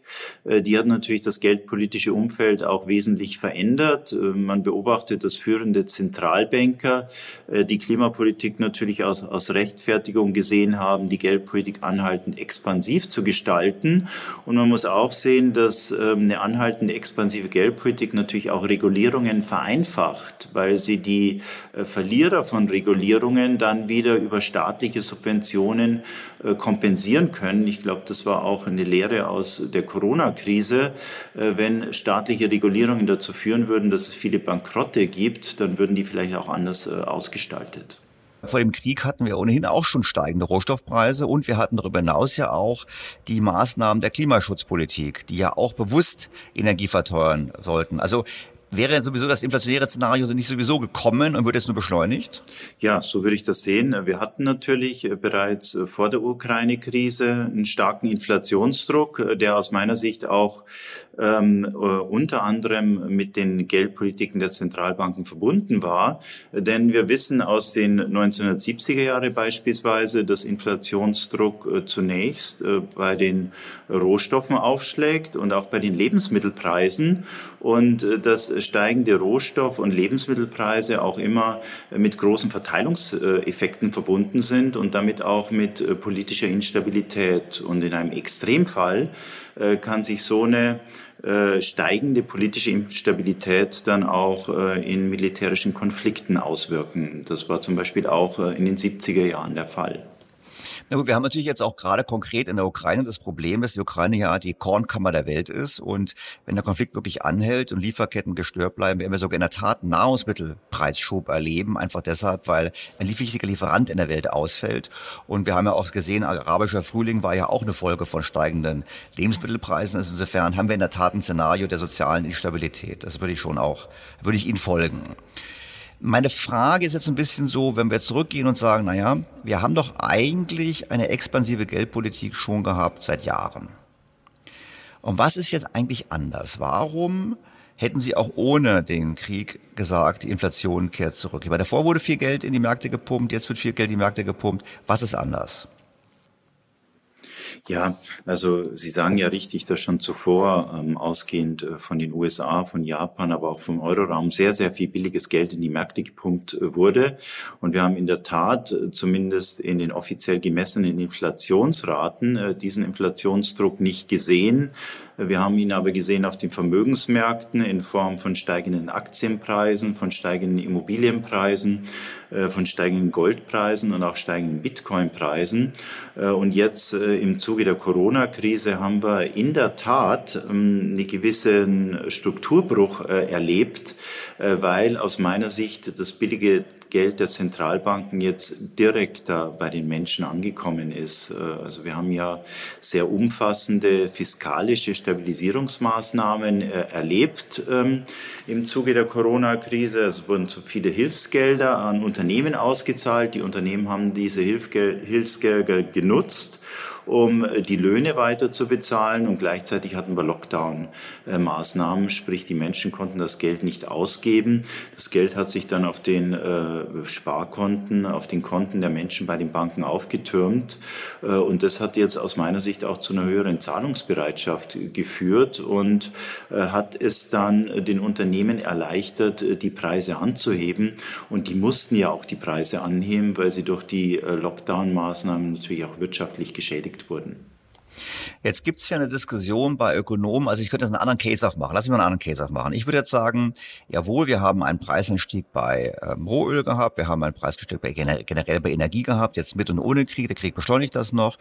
Dieser Preisanstieg frisst im Prinzip die Kaufkraft. Die Diskussion sehen wir auch. Und deshalb haben wir eigentlich einen rezessionären Effekt durch diese steigenden Energiepreise. Und deshalb werden wir wahrscheinlich in eins, vielleicht anderthalb Jahren gar keinen Aufschwung mehr haben, sondern eher eine Rezession haben. Und dann werden wir wieder tiefe Inflationsraten haben und werden eher, eher wieder das deflationäre Szenario haben. Es gibt ja auch Ökonomen, die sagen, das war nur vorübergehend. Wir sind in einem deflationären Szenario gefangen und eigentlich sind wir wie Japan. Also ich stimme Ihnen zu, dass die Inflation natürlich immer einen rezessiven Effekt hat. Ähm, die Kaufkraft sinkt, ähm, das Konsumklima in Deutschland wurde auch deutlich geschwächt ähm, und die Unsicherheit steigt. Das heißt, die Unternehmen werden auch weniger investieren und deshalb gehe ich natürlich davon aus, äh, dass wie in den 1970er Jahren auch das Wachstum eher zurückgehen wird und auch die Produktivitätsgewinne der Industrie nochmal zurückgehen werden.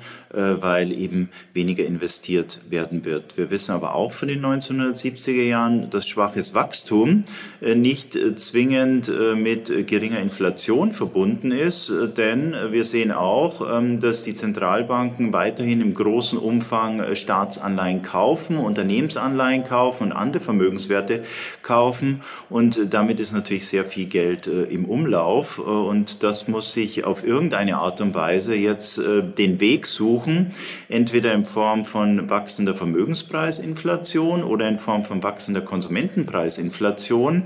Und ich sehe jetzt doch ähm, äh, hinsichtlich dieser Corona-Krise einen Strukturbruch, dass die Regierungen gewillt sind, äh, den Bürgern äh, mehr Einkommen zukommen zu lassen. Und das würde dann auch die Zahlungsbereitschaft erhöhen und damit auch die Konsumentenpreisinflation nach oben treiben. Und von daher denke ich nicht, ähm, dass sich das deflationäre Szenario, äh, was man äh, für Japan eine gewisse Zeit beobachtet hat, jetzt ähm, in Europa oder in den USA äh, wiederholen wird. Aber dann erklären Sie mir doch mal, warum in Japan seit 30 Jahren, würde ich mal fast sagen, der Staat alles tut, mit Wirtschaft anzukurbeln, die Notenbank extrem aggressiv ist. Ich glaube, die Notenbank, der gehört die Hälfte der japanischen Staatsanleihen und es trotzdem keine Inflation gibt. Ja, ich glaube, ähm, in Japan hat es natürlich die Inflation gegeben, nur die Inflation ist in gewisser Weise versteckt. Und das hat ähm, in der Tat auch damit zu tun, dass die Bank von Japan im großen Umfang Staatsanleihen gekauft hat. Also wir haben seit äh, Platzen äh, der japanischen Blasenökonomie Ende der 80er Jahre, Anfang der 90er Jahre eine sehr, sehr expansive Geldpolitik äh, erlebt. Sie haben es gesagt, die japanische Zentralbank hat im großen Umfang Staatsanleihen Anleihen gekauft und hat damit natürlich auch ähm, äh, große zusätzliche Ausgabenspielräume für den Staat geschaffen. Und jetzt ist natürlich interessant, äh, warum das deflationär wirken sollte. Und ich sehe da im Wesentlichen äh, zwei Transmissionskanäle, wie ich das nenne. Also einerseits hat die Bank von Japan natürlich dadurch, dass sie die Finanzierungskosten der Unternehmen immer weiter abgesenkt hat, natürlich auch die Unternehmen äh, in äh, die Lage versetzt, die Preise vergleichsweise stabil zu halten. Also sie können das zunehmend expansive geldpolitische Umfeld auch so sehen, ähm, dass die Kosten der Unternehmen gesenkt wurden und die Unternehmen diese sinkenden Finanzierungskosten jetzt ähm, in Form stabiler Preise an die Konsumenten weitergeben konnten. Äh, gleichzeitig beobachten wir in Japan, dass Japan durchaus gewillt ist, auch äh, viele Unternehmen direkt zu subventionieren. Ähm, und äh, das gilt zum Beispiel für die japanische Autoindustrie, es gilt auch äh, für äh, den öffentlichen Transport, es gilt für den Agrar Agrarsektor. Ähm, und es gilt auch äh, für Teile des äh, privaten Bildungssystems. Und wenn der Staat die zusätzlichen Ausgabenspielräume, die ihm von der Zentralbank äh, geschaffen werden, dazu nutzt, jetzt Unternehmen zu subventionieren, dann können die Unternehmen natürlich auch im Gegenzug die Preise niedrig halten. Und so hat man dann über zentralbankfinanzierte Staatsausgaben in Japan den Preisanstieg sehr lange sehr moderat gehalten. Das können wir natürlich sagen, na gut, bei uns zeichnet sich Ähnliches ab. Wir haben ja schon das ganze Thema, wir subventionieren Unternehmen beim Umbau Richtung Klimaneutralität. Wir geben äh, Bürgern mehr Geld in die Tasche, um die steigenden Energiekosten auszugleichen. Also eigentlich haben wir Ansatzpunkte, die in dieselbe Richtung gehen. Aber ich würde vielleicht generell fragen, ist Japan nicht ein Beweis dafür, dass die Modern Monetary Theory doch funktioniert? Ja, ich würde sagen, nein. Ähm, äh, man hat natürlich ähm, mithilfe der Zentralbank zusätzliche Staatsausgaben finanziert. Ähm, aber ich würde denken, ähm, am Ende ist ja entscheidend, äh, was bei den Menschen hängen bleibt. Ja, ob die äh, zunehmend oder anhaltend expansive Geld- und Fiskalpolitik dazu führt, ähm, dass der Wohlstand der Menschen steigt, die Löhne steigen, äh, die verfügbaren Einkommen steigen und damit, damit es den Leuten besser geht. Und in Japan beobachten wir eben genau das Gegenteil. Ähm, in Japan sinken seit 1998, also jetzt über einen Zeitraum über von 20, fast 20 Jahren, sinkt das nominale Lohnniveau. Damit sinkt natürlich auch das reale Lohnniveau. Die Japaner, die viel gespart haben, auch auf Bankkonten, die haben eine, natürlich eine reale negative Verzinsung auf ihre Ersparnisse und damit verfällt äh, im Zuge äh, dieser ähm, anhaltend expansiven Geld- und Fiskalpolitik der Wohlstand der Japaner Stück für Stück. Äh, und das würde ich nicht als Erfolg äh, der Modern Monetary Theory ähm, äh, bezeichnen. Aber meine Frage wäre schon ein bisschen, ich bin natürlich verwundert, weil ich immer so behauptet hätte, naja, wenn ich eine schrumpfende Erwerbsbevölkerung habe, dann muss doch eigentlich die Nachfrage nach Arbeitskräften dazu führen, dass die Löhne steigen. Und da sinken die Nominallöhne in Japan. Ist das, kann man das wirklich generalisieren oder war das nur die Folge von der Globalisierung und dass die Japaner mehr nach China outgesourced haben? Ja, wir hatten natürlich äh, auch in Japan starken Lohndruck, ähm, der einerseits natürlich äh, dadurch, äh, daraus resultierte, dass die Produktivitätsgewinne gering waren.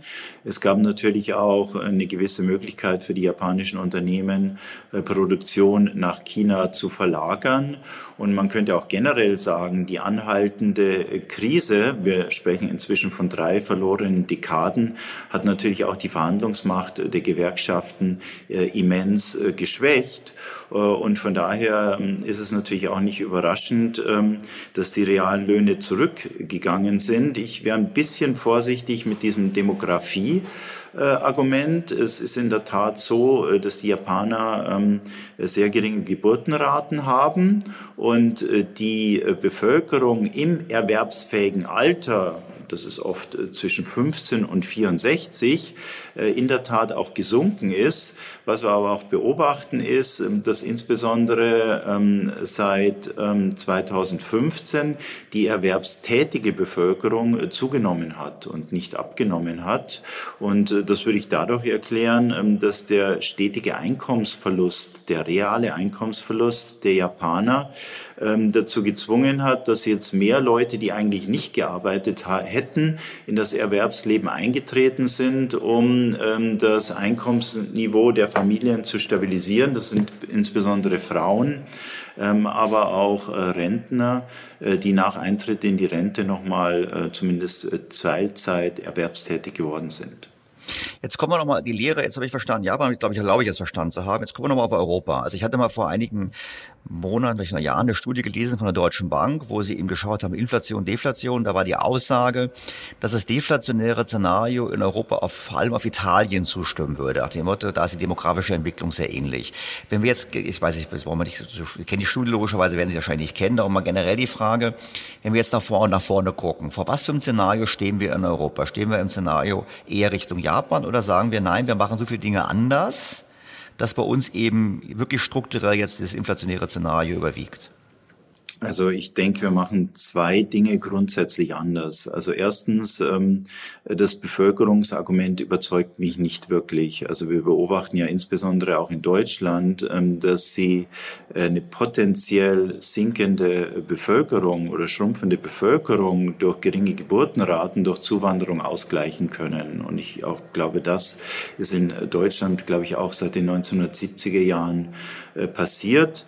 Ähm, ein zweiter großer Unterschied ist natürlich auch, ähm, dass äh, der Lohndruck äh, vielleicht jetzt in Europa ein anderer sein wird. Also wir haben durchaus beobachtet, dass in der kompromissbereiten, konsensorientierten japanischen Gesellschaft ähm, die Gewerkschaften und Arbeitnehmer bereit waren, in der anhaltenden Rezession ähm, de facto stagnierende oder sinkende Löhne hinzunehmen.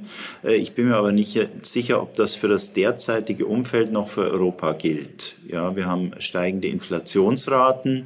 Äh, wir beobachten jetzt auch auf der Grundlage der offiziell äh, gemessenen Inflationsraten, dass die Kaufkraft der Menschen sehr stark verfällt.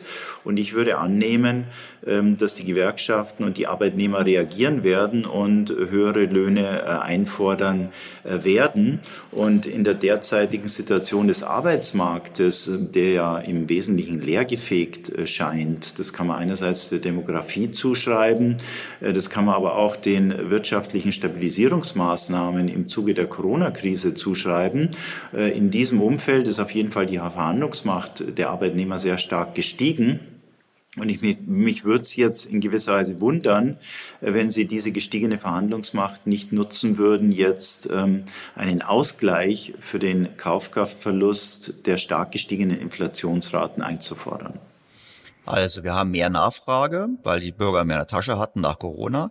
Wir haben mehr staatliche Nachfrage aufgrund jetzt der des politischen Wandels Richtung Militärausgaben, aber natürlich auch davor schon Richtung Klimaschutzpolitik. Also würden Sie jetzt sagen, wir stehen vor einer Rückkehr der strukturellen Inflation.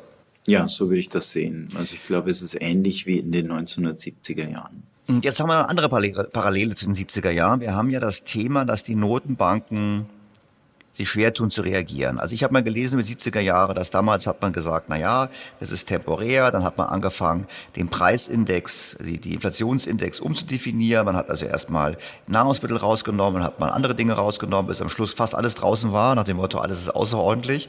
Ich kenne das aus der Betriebsschlusslehre, nicht der außerordentliche Gewinn ist außerordentlicher, als man denkt und der außerordentliche Verlust ist ordentlicher, als man denkt. Auf jeden Fall ähm, wurde alles bereinigt. Und jetzt haben wir eine ähnliche Situation. Ich meine, wir haben zwar die US-Notenbank, die gesagt hat, also wie gesagt, vor, vor, vor, vor, Corona, vor Ukraine, hat er gesagt, wir wollen jetzt auf, auf, auf die Bremse steigen. Selbst die Frau Lagarde hatte zumindest verbal gesagt, das ist nicht auszuschließen.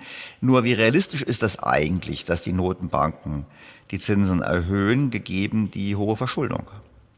Ja, also Sie sprechen einen Kernpunkt äh, an. Wir hatten jetzt ähm, ein äh, offiziell äh, steigenden Inflationsdruck. Ähm, und äh, zunächst haben die Zentralbanken argumentiert, der sei nur vorübergehend. Ähm, dieses Szenario ist dann Stück für Stück gebröckelt und das hat die Zentralbanken natürlich auch äh, unter Zugzwang gebracht. Und wie Sie auch richtig sagen, dieser Zugzwang, ähm, der wurde in den USA sehr viel stärker manifestiert als im Euroraum. Äh, und wir wissen auch, ähm, dass im Euroraum natürlich die Situation diffizil ist. Ähm, einerseits haben wir steigenden Inflationsdruck und die EZB ist nach den europäischen Verträgen dem Mandat der Preisstabilität verpflichtet. Andererseits müssen wir eigentlich auch wissen, seit Mario Draghi im Jahr 2012, whatever it takes, dass eine gewisse Anzahl von Euro-Ländern wohl nicht in der Lage ist, ähm, mit einem gestiegenen Zinsniveau und vor allem ohne anhaltende Ankäufe von Staatsanleihen ähm, durch die Europäische Zentralbank fiskalisch äh, zu überleben. Und äh, das ist, sind die Tatsachen, äh, die wir anerkennen müssen. Und jetzt könnte man natürlich auch überlegen, was ist das Ausstiegsszenario für die Ausstiegspläne der Zentralbanken? Also in den USA hat man ganz klar Ausstiegspläne aus der ultraliberalen Geldpolitik signalisiert. In Europa hat man sich ein bisschen äh, drauf zubewegt, äh, aber ich könnte mir durchaus vorstellen, dass es jetzt ähm, Szenarien gibt oder Entschuldigungen gibt, äh, diese Ausstiege wieder nach äh, hinten zu verschieben. Äh, vor der vor der Ukraine-Krise habe ich eigentlich erwartet, äh, dass das Anheben der Zinsen dann zu Instabilitäten auf den Finanzmärkten führt, äh, zu, zu Bankrotten von Banken oder Finanzunternehmen, die dann als Rechtfertigung dienen, ähm, die Geldpolitik wieder lockerer zu gestalten. Jetzt äh, ist natürlich ähm, das Ukraine-Szenario sehr, sehr stark, dass man sagt, na ja, durch den Ukraine-Krieg haben sich natürlich die Verhältnisse verändert. Wir müssen anerkennen, ähm, dass wir über Jahre Jahre hinweg ähm, den Aspekt Verteidigung vernachlässigt haben. Jetzt müssen wir auf Verteidigung, auf Sicherheit setzen. Und ähm, die einzige Möglichkeit, das zu finanzieren, ist jetzt äh, über die Zentralbanken. Und dann hätten wir äh, weiterhin eine anhaltend lockere Geldpolitik, aber auch äh, weiterhin eine gute Entschuldigung, äh, warum die Inflationsraten jetzt steigen.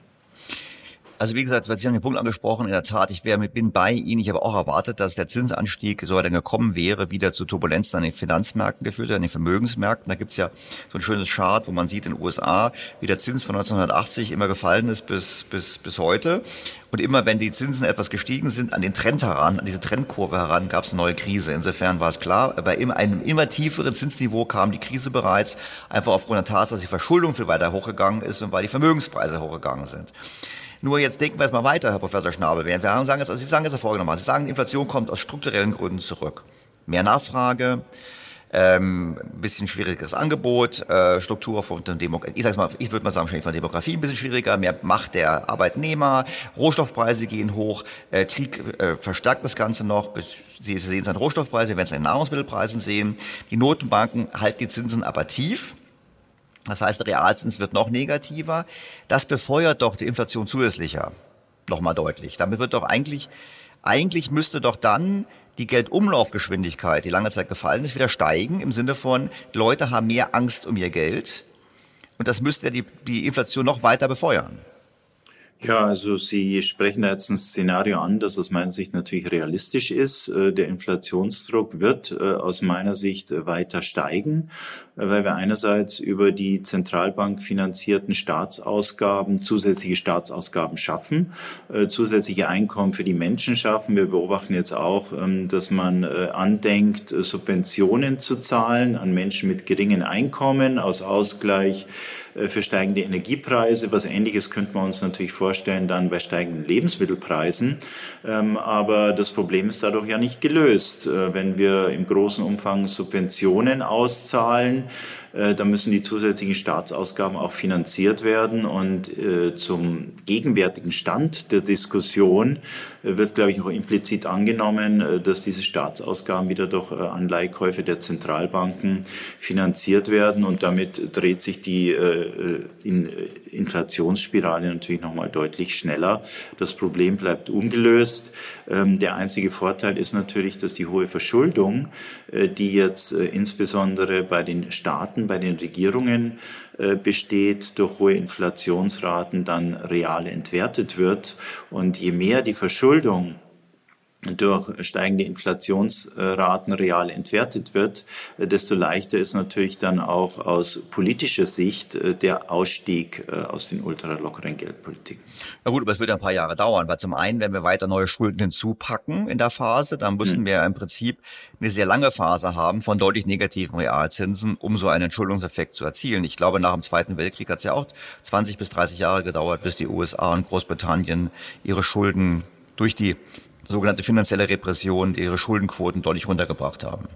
Richtig, nur haben wir jetzt einen ganz, ganz großen Unterschied im Vergleich zu den 50er und 60er Jahren. In den 50er und 60er Jahren, also des 20. Jahrhunderts, da hatten wir ja ein positives Wachstumsumfeld. Einfach durch den Wiederaufbau nach dem Krieg, auch durch die äh, fortschreitende Liberalisierung ähm, der äh, Wirtschaften, des internationalen Handels, des internationalen Kapitalverkehrs.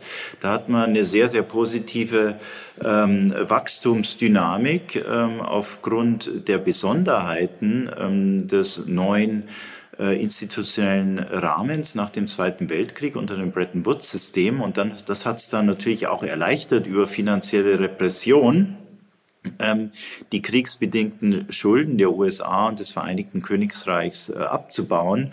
Ähm, heute ist es anders. Wir haben diesen Wachstumsschub nicht.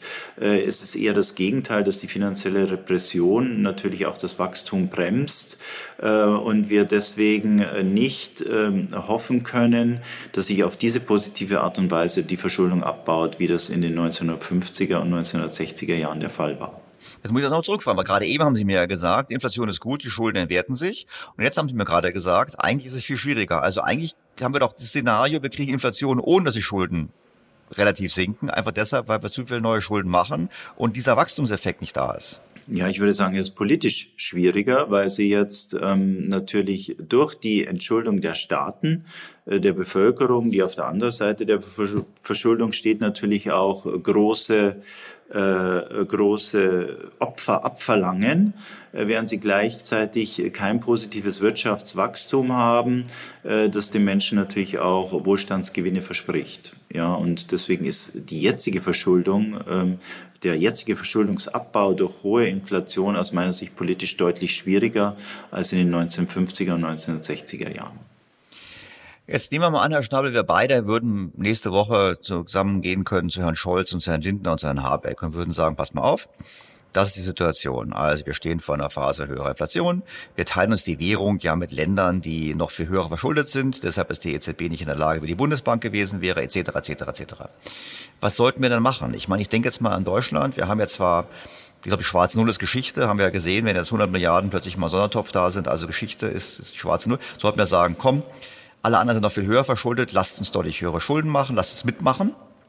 Oder sagen Sie, nee, äh, wir sollten lieber gegenhalten, weil wenn wir auch noch mitmachen, dann ist sozusagen der Euro endgültig verloren. Tja, auch da würde ich sagen, ist das Umfeld heute sehr, sehr viel schwieriger als in den 1970er Jahren. Also in den 1970er Jahren war es in der Tat so, ähm, dass die Deutschen gegengehalten haben. Also die Geldpolitik der Deutschen Bundesbank und damit auch die Staatsausgaben Deutschlands waren deutlich restriktiver äh, als die anderer Länder, zum Beispiel der südeuropäischen Staaten und äh, der Vereinigten Staaten.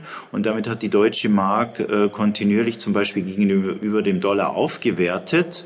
Ähm, und das hat dann dazu geführt, ähm, dass die Vereinigten Staaten ähm, sich Ende der 70er Jahre nicht mehr auf den internationalen Finanzmärkten in Dollar verschulden konnten. Die mussten sich dann in D-Mark und Schweizer Franken äh, verschulden und ähm, sich in Dollar zu verschulden auf den internationalen Finanzmärkten ist ein immenses Privileg, ähm, weil sie keine Währungsrisiken haben und weil sie durch Inflation dann diese internationale Verschuldung wieder reduzieren könnten. Und das hat dann äh, äh an den am Ende der 1970er Jahre dazu geführt, dass die USA aus dieser sehr expansiven Geldpolitik ausgestiegen sind. Ähm, das ist heute nicht mehr möglich. Wir sind in die Entscheidungsfindung der Europäischen Zentralbank eingebunden. Wir wissen auch, ähm, dass viele südeuropäische Staaten hoch verschuldet sind und deswegen ähm, keine expansive ähm, äh, keine restriktive Geldpolitik wollen. Ähm, und aus diesem Grund äh, werden wir äh, äh, heute und in den kommenden Jahren natürlich geldpolitisch nicht dem globalen Trend äh, entgegenstehen können. Und dann ist vielleicht die Lösung, die Second-Best-Lösung, die Sie andeuten, äh, die bessere, dass sich Deutschland ebenso verschuldet wie die anderen Euro-Mitgliedstaaten. Ich würde aber auch sagen, ähm, das ist langfristig keine vorteilhafte Strategie, weil anhaltend expansive Geldpolitik hat immer negative Wachstums- und Verteilungseffekte und die führen zu einer wachsenden ähm, Unzufriedenheit in der Bevölkerung und äh, damit natürlich auch zu politischer Instabilität. Deswegen zurück zu Ihrer Anfangsfrage. Wenn wir morgen zu Herrn Scholz gehen würden, äh, dann würde ich doch versuchen, Herrn Scholz zu überzeugen, dass er äh, die Partner im ähm, europäischen Integrationsprozess äh, äh, versucht zu überzeugen, äh, dass der europäische Integrationsprozess ähm, nur nachhaltig ist, wenn wir nun äh, die Finanzierung von großen Staatsausgaben über die Notenpresse ähm, zu einem Ende kommen lassen. Ja gut, jetzt würde ich natürlich sagen, jetzt bin ich mal realistischer. Ich darf das ja mal sein. Ich bin ja sozusagen der Quer, äh, Querdenker würde ich mal sagen. Ich bin ja der out of the box denkender. Ich würde einfach sagen, das ist ja unrealistisch. Wir können gerne nach Frankreich gehen und können sagen, die Franzosen spart doch mal. Und die Franzosen haben noch nie gespart. Die haben das Maastricht-Kriterium eigentlich fast nie eingehalten. Und wie Herr Juncker so schön sagte, es ist Frankreich, darauf machen wir auch nichts. Also es ist eigentlich wir haben keine, keine Handhabe. Wir haben keine Macht, das durchzusetzen. Wir sitzen mit denen in einem Boot. Also ist doch die Frage, also würde ich, deshalb würde ich sagen, bin ich skeptisch, was dann heißt im Klartext, okay, wir sollten mitmachen, erste Aussage. Zweite Aussage ist natürlich ein bisschen, ähm, die ganzen Überlegungen innerhalb des Euroraumes über den Ausbau des äh, Wiederaufbaufonds, vielleicht gibt es das Wiederaufbaufonds Nummer zwei, Wiederaufbau nach der Ukraine-Krise, was weiß ich, was von der Leyen einfällt. Ich meine, sind das denn Instrumente, die im Prinzip letztlich der EZB helfen könnten, auszusteigen? Es wird immer argumentiert, wenn wir gemeinsame Schulden machen würden und wenn wir mehr umverteilen, dann könnte die EZB auch aussteigen. Würden Sie da mitgehen oder würden Sie sagen, nee, das ist eigentlich nur eine Augenwischerei, die EZB bleibt so oder so gefordert? Ja, also ich würde sagen, natürlich kurzfristig äh, können wir über solche Instrumente natürlich jetzt das Wachstum in südeuropäischen Staaten stabilisieren. Auch in Frank Frankreich. Dadurch würden wir natürlich auch kurzfristig äh, zur politischen Stabilität in diesen Ländern beitragen. Ähm, allerdings bleiben die Probleme ungelöst. Ähm, und ähm, ich muss nochmal betonen, dass eine anhaltend lockere Geldpolitik negative Wachstumseffekte hat. Die Wirtschaft des Euroraums wird zombifiziert. Äh, die Produktivitätsgewinne laufen gegen Null. Äh, sie laufen vielleicht sogar ins Negative. Und wenn sie ins Negative laufen, dann müssen wir in Japan die Löhne fallen. Und die Verteilungseffekte dieser Geldpolitik, das wissen wir seit langem, die sind immens. Äh, Leute, die Vermögenswerte halten, Aktien, Immobilien, Gold, die werden immer reicher, äh, während die europäische Mittelschicht, die das Geld auf den Bankkonten hält, jetzt äh, zusehen muss, wie diese Ersparnisse durch die hohe Inflation real abgeschmolzen werden. Und da sehe ich doch große gesellschaftliche Konflikte für jeden einzelnen Euro-Staat.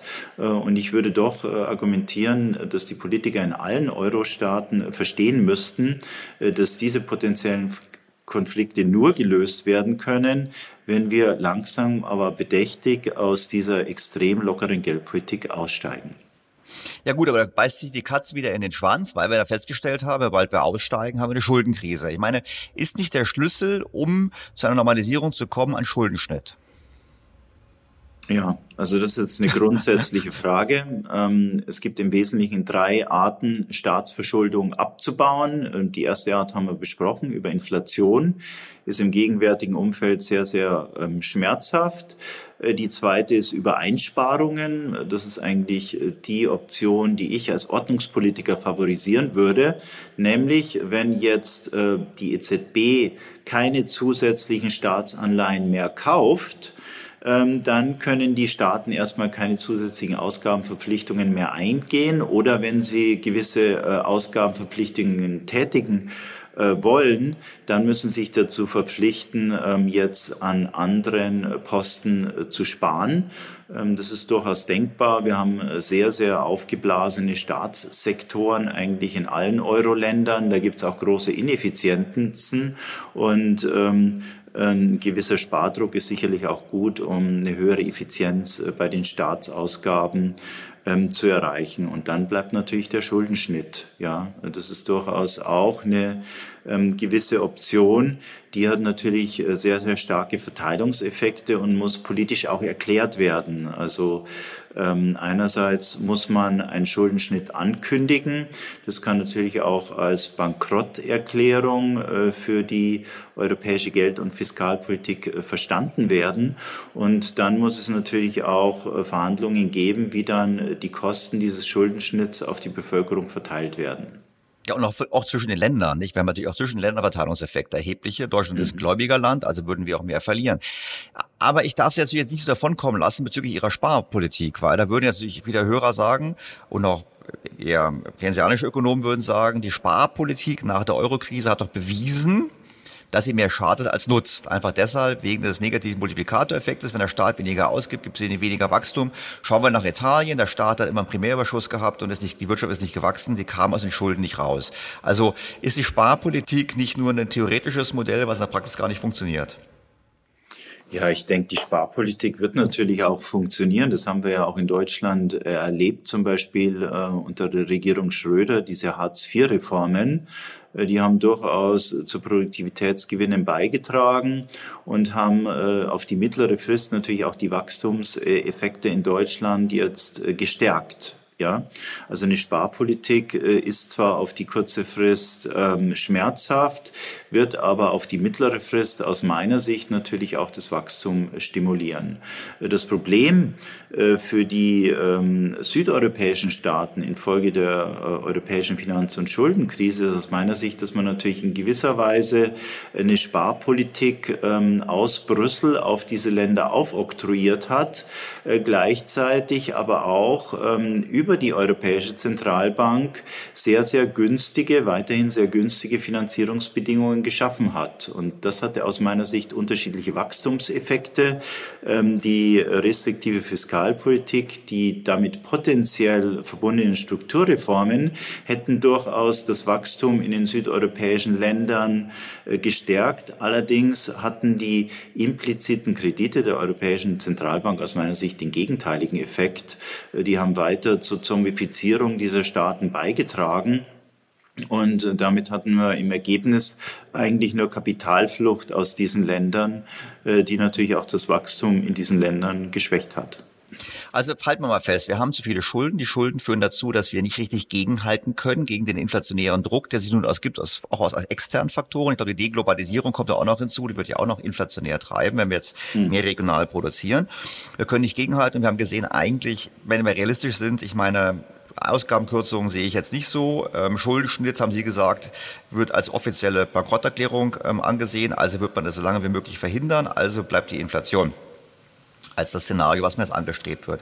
Was heißt das eigentlich für die Zombies? Weil Sie haben gerade eben erwähnt, staatliche Zombies. Wir haben ja auch gesehen, auch das ist ja umstritten, immer die EZB leugnet es ja, aber ich persönlich würde schon glauben, wir haben eine Zunahme gehabt an Zombifizierung in der Realwirtschaft, also von Unternehmen.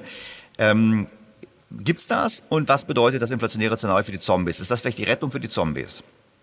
Also Inflation hat äh, aus meiner Sicht zwei Auswirkungen auf den Unternehmenssektor. Es hat natürlich erstmal sehr, sehr starke Verteilungswirkungen auf den Unternehmenssektor, weil hinter Inflation ähm, steht aus meiner Sicht zusätzliche Staatsausgaben und diese zusätzlichen Staatsausgaben kommen ja bei gewissen Unternehmen auch an. Ne? Also äh, ein gewisser Teil der Wirtschaft wird von den zusätzlichen Staatsausgaben auch profitieren in diesem inflationären Szenario. Es ist in dem inflationären Szenario jetzt auch einfacher, auch das beobachten wir derzeit, äh, für die Unternehmen äh, die Preise anzuheben. Es gibt natürlich auch eine gewisse Anzahl von Unternehmen, die nicht äh, von diesem inflationären Szenario profitieren, die dann in wirtschaftliche Schwierigkeiten kommen. Ähm, aber auch da haben wir beobachtet in den letzten letzten Jahren, dass dann die Staaten durchaus bereit sind, äh, diesen Unternehmen unter die Arme zu greifen, in welcher Form auch immer über Kurzarbeitergeld, über Subventionen, über Hilfskredite. Ähm, und damit werden auch die wirtschaftlich prekären äh, Unternehmen über Wasser gehalten, natürlich mit Hilfe zentralbankfinanzierter Staatsausgaben. Und damit bleibt auch in einem inflationären Szenario das Problem zunächst ungelöst. Was aus meiner Sicht dann natürlich steigen wird, ist äh, weiter der Inflationsdruck. Also wir haben, wir haben also einen Inflationsdruck. Der Inflationsdruck hat was zu tun mit externen Faktoren, aber auch mit hausgemachten Faktoren, Klimaschutzpolitik. Wir haben einen Notenbank, die nicht gegensteuern kann aufgrund der hohen Verschuldung. Und jetzt sagen Sie, eigentlich erhöht sich der Inflationsdruck dann noch weiter, weil die Staaten auf die Inflation auch teilweise damit reagieren, dass sie eben Unternehmen subventionieren und Bürger subventionieren. Und bei uns kommt mit der Klimapolitik ja auch nochmal eine Subventionspolitik dazu die ja auch nochmal quasi dazu führt, dass im Prinzip Strukturen erhalten bleiben, die so nicht wirtschaftlich wären. Und das erhöht die Inflation nochmal. Ich versuche es zusammenzufassen. Sie können, ich sehe Sie jetzt nicht, ja, aber Sie können auch vielleicht auch Strukturen geschaffen sind äh, oder geschaffen werden, die in Zukunft nicht wirtschaftlich überlebensfähig sind. Auch das ist ja denkbar. Ja, genau. Und wir haben darüber hinaus auch noch eine Politik, die ja nun immer mehr eingreift in die Wirtschaft. Wir haben mhm. ja auch eher Planwirtschaft, wenn wir an die Klimapolitik denken, wir haben ja eher planwirtschaftliche ähm, Ansatzpunkte, wo hier eher gesteuert wird vom Staat, wo der Staat sagt, wir wissen es besser als der Markt, wie man es macht. Also haben wir doch eigentlich ein Szenario, wo wir eine zunehmende Staatswirtschaft haben mit strukturell höherer Inflation. Und die Antwort darauf kann doch eigentlich nur sein, dass man die Inflationszahlen manipuliert, oder? Richtig. Und Sie können jetzt die Inflationszahlen auf zwei Arten äh, manipulieren. Die ganz harte Art und Weise, das ist das, was wir in den mittel- und osteuropäischen Planwirtschaften erlebt haben. Sie fixieren die Preise einfach ähm, über Preisobergrenzen beispielsweise. Äh, dann haben die Menschen zwar viel Geld in der Tasche, aber sie können das Geld nicht ausgeben, weil dann wird es zur Rationierung kommen ähm, und äh, zu Warteschlangen und die Inflation ist dann versteckt. Ähm, die Leute können sich einfach nicht mehr so viel kaufen und äh, haben viel Geld in der Tasche und das Geld verliert dann so an Wert, dass sie eben das Geld nicht ausgeben können. Also auch das ist auf die mittlere Frist denkbar. Äh, die andere Art und Weise ist, wie Sie andeuten, über eine neue Berechnung des Preisindex jetzt die Inflation äh, zu verstecken. Es gibt im Internet einen schönen Beitrag äh, mit dem Titel Der Geist von Arthur Burns. Das war der Zentralbankpräsident Anfang der 70er in den USA, der dann, als die Inflation infolge der Finanzierung des Vietnamkriegs und von großen Sozialausgaben in den USA aufgetaucht äh, ist, dann versucht hat, die Inflation dadurch zu verstecken, dass er immer die ähm, Güter, bei denen der Inflationsanstieg sehr stark waren, insbesondere auch Energie und Lebensmittel, aus der Inflationsberechnung rausgenommen hat. Ähm, aber das ist ja nur eine Illusion. Also dann wird die Inflation versteckt, äh, obwohl die Kaufkraft der Menschen natürlich sinkt. Ähm, und wenn die Kaufkraft der Bürger und Bürgerinnen sinkt, dann werden die natürlich auch protestieren und damit bleibt das Problem der Inflation äh, zumindest politisch ungelöst. Also ich finde es ein bisschen sehr nüchtern, weil wir ja diskutiert haben, das Szenario der Inflation, wir haben auch gesehen, dass die Politik nicht gegensteuern wird vermutlich, einfach deshalb, weil es erstmal kurzfristig unbe unbequem ist. Das heißt, das Problem wächst immer weiter an. Was soll man da machen? Also wahrscheinlich können wir nur als Bürger individuell reagieren. Jetzt will man, kriege ich tausend Zuschriften im Sinne von, sollten wir jetzt doch noch Immobilien kaufen, können wir darüber philosophieren, weil wir haben ja auch regulierte Preise. Ich denke immer gerade, wenn Leute sagen, kauf Immobilien, denke ich mir, ja gut, es gibt Mietpreisbremse, Mietpreisdeckel. Wenn der Mietpreisbremse alleine schon funktioniert im inflationären Umfeld, heißt das, dass die Mieten auch real sinken. Das mhm. wird passieren. Das heißt, das es wird, wird immer, ja. Genau, es wird immer unattraktiver, mhm. Immobilien zu besitzen. Was soll man machen? Ja, also ich als Professor habe ein Grundprinzip und das Grundprinzip, ich gebe keine Anlagetipps. Ja, ich bin ne? auch kein Anlagepodcast. ich bin auch kein Anlagepodcast. Ich glaube eher, struktur ja, ja. eher strukturelle ja. Art und Weise, weil ich kann jetzt natürlich sagen, eigentlich ist es doch so, kurz gefasst in meinen radikalen Worten stehen wir vor einer Dekade der Vermögensvernichtung. So. Die Vermögen werden sinken und, zwar, und, und Einkommens, also Wohlstands, alles Wohlstandsvernichtung sagen. Wir haben, wir haben ähm, eine reale Entwertung der, der Löhne, wir also Einkommen, wir haben eine reale Entwertung der Ersparnisse, wir haben unter Umständen bestimmte Anlagekategorien, die sich vielleicht etwas besser halten werden. Auf der anderen Seite gibt es dann die staatlichen Zugriffe über Steuern und ähnliches. Die Frage ist doch eher, ich meine, es ist ein bisschen jetzt so, so ein schlechtes Szenario, was wir hier gerade entworfen haben. Gibt es irgendwie vielleicht auch noch einen Ausweg? Aus meiner Sicht gibt es nur einen Ausweg, nämlich das Ende dieser anhaltend lockeren Geldpolitiken. Und ich denke, diese Einsicht muss sich natürlich auch unter den Bürgern durchsetzen. Äh, die steigenden äh, Inflationsraten führen natürlich auch dazu, dass die Menschen mehr über die Nachteile äh, steigenden Inflationsdrucks nachdenken. Auch die steigenden Immobilienpreise führen jetzt mehr und mehr dazu, dass man sich über die negativen Nebeneffekte der ultralockeren Geldpolitiken Gedanken macht. Und ich denke, wenn man dann zur Einsicht gekommen ist, dass mit der Notenpresse äh, Probleme vielleicht äh, kurzzeitig verschoben werden können, äh, sich aber auf die mittlere Frist natürlich vergrößern, dann wird man sich auch auf die Suche nach Lösungen begeben.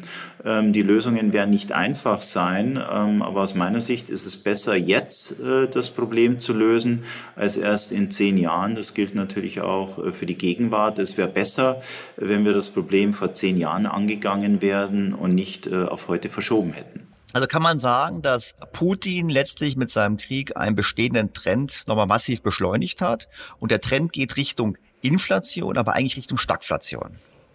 Ja, also das würde ich ganz klar sagen. Äh, Putin mit seinem Krieg erhöht natürlich den Inflationsdruck, jetzt über den Transmissionskanal der Rohstoffmärkte und der Lebensmittelpreise. Und der Trend geht ganz, ganz klar zur Stagnation. Ähm, wir müssen uns auch bewusst sein, dass sowohl die Stagnation als auch die Inflation jetzt äh, zu einem beträchtlichen Anteil von den anhaltend lockeren Geldpolitiken der Zentralbanken bewirkt werden. Und äh, die Einsicht ist natürlich dann auch äh, klar, wenn wir diese Stagflation äh, vermeiden wollen oder wenn wir aus diesem Szenario rauskommen wollen, äh, dann brauchen wir eine geldpolitische Wende. Und äh, auch dafür gibt es natürlich ein Beispiel. Ähm, Paul Volcker, am Ende äh, der 1970er Jahre der Zentralbankpräsident der FED wird, der kündigt ganz klar eine geldpolitische Wende an. Äh, der erhöht sehr, sehr stark die Leitzinsen. Das führt natürlich ähm, kurzfristig zu einer Rezession in den USA.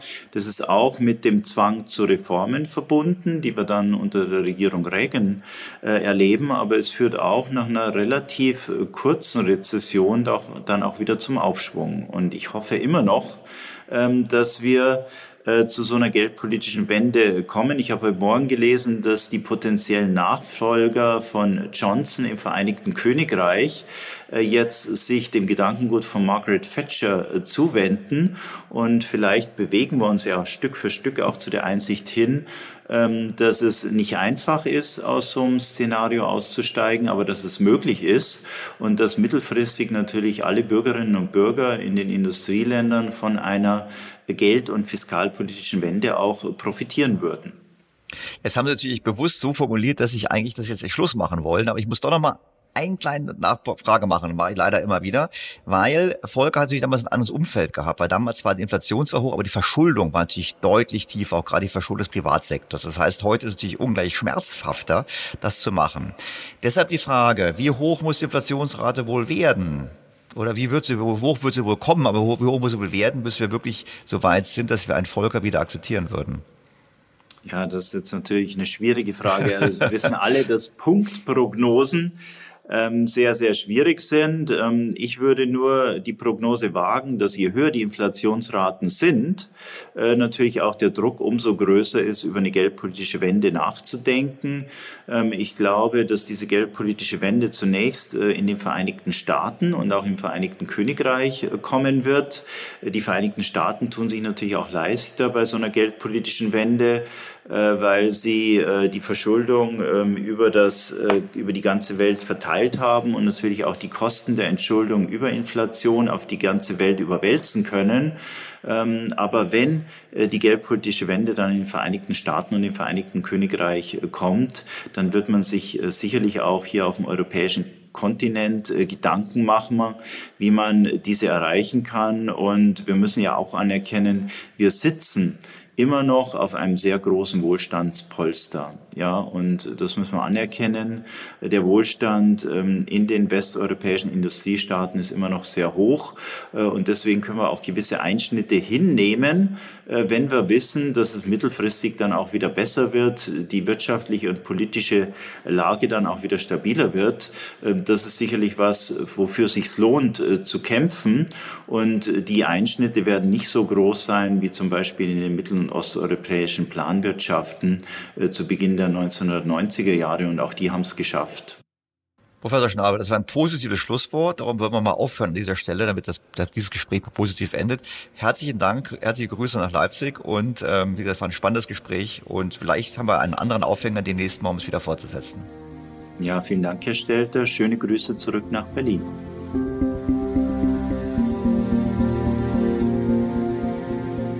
Ich teile die Auffassung von Professor Schnabel, dass wir vor erheblichen sozialen Konflikten stehen angesichts der absehbaren realen Kaufkraftverluste breiter Bevölkerungsschichten.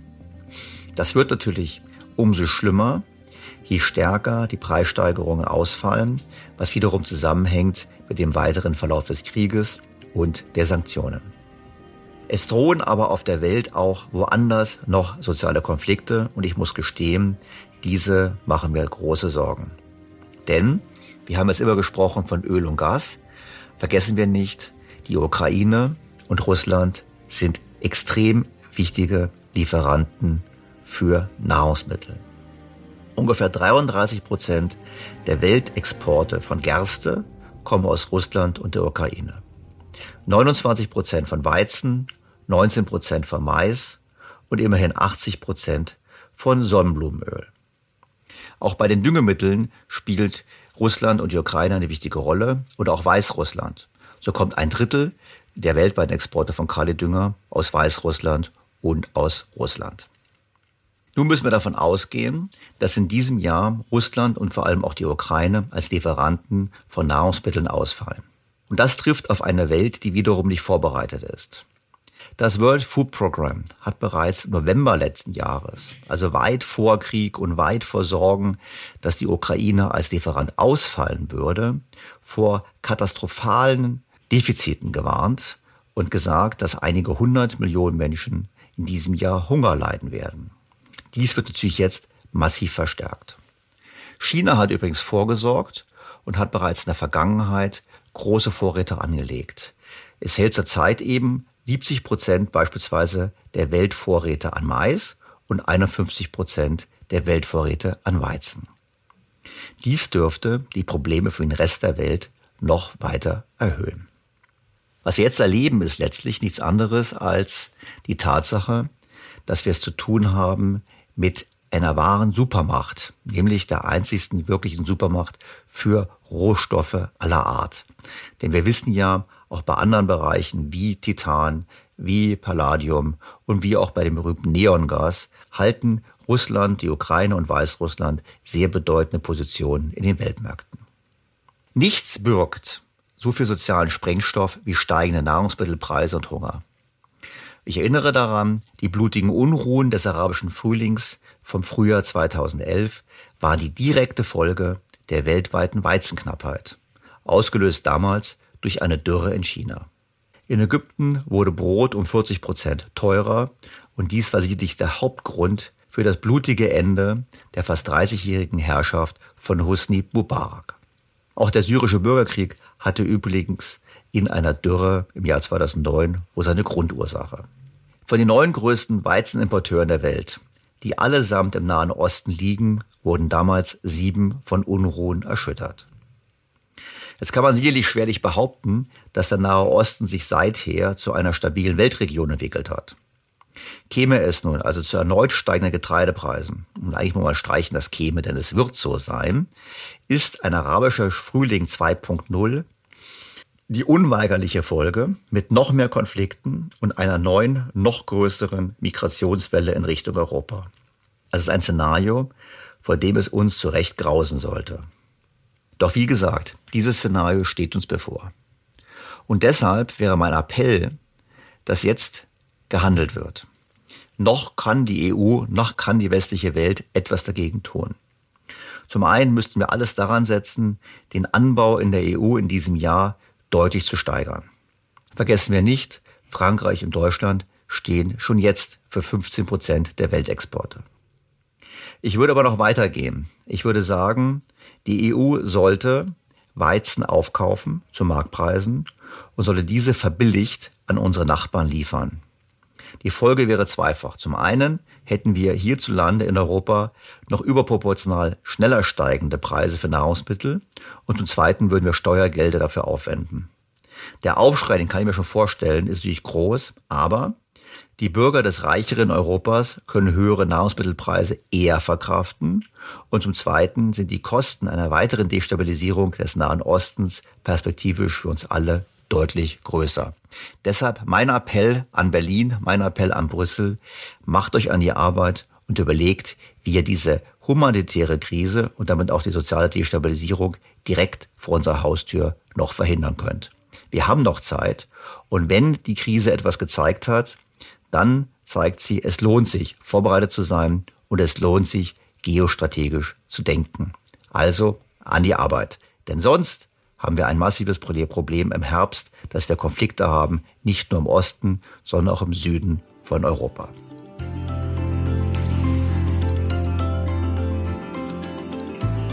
Bleibt mir Ihnen sehr, sehr herzlich fürs Zuhören zu danken. Nächste Woche wird es wieder kürzer, das verspreche ich jetzt schon mal. Ähm, es war eine sehr lange Folge, aber ich hoffe, Sie sind mir einer Meinung, dass sie sich gelohnt hat, dass sie was mitgenommen haben. Und ich weiß, manche machen immer Sportrunden nach diesem Podcast, Längen. Insofern, wie gesagt, nächste Woche wird es eine kürzere Runde. Ich bedanke mich fürs Zuhören und würde sagen, die, die Sport gemacht haben, es war wie dieses ein sportlicher Podcast. Sie haben heute etwas für Ihre Fitness getan. Danke für Ihre Aufmerksamkeit. Herzliche Grüße, Ihr Daniel Stelter.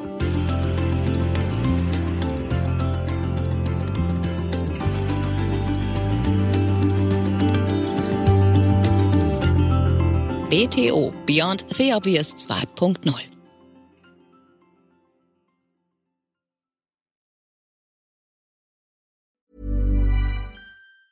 Planning for your next trip? Elevate your travel style with Quince. Quince has all the jet setting essentials you'll want for your next getaway, like European linen, premium luggage options, buttery soft Italian leather bags, and so much more. And it's all priced at 50 to 80% less than similar brands. Plus, Quince only works with factories that use safe and ethical manufacturing practices. Pack your bags with high-quality essentials you'll be wearing for vacations to come with Quince. Go to quince.com slash trip for free shipping and 365-day returns. Was ist noch besser als ein guter Plan?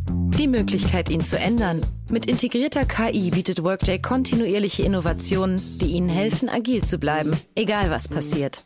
Workday, the finance and HR system for a changing world.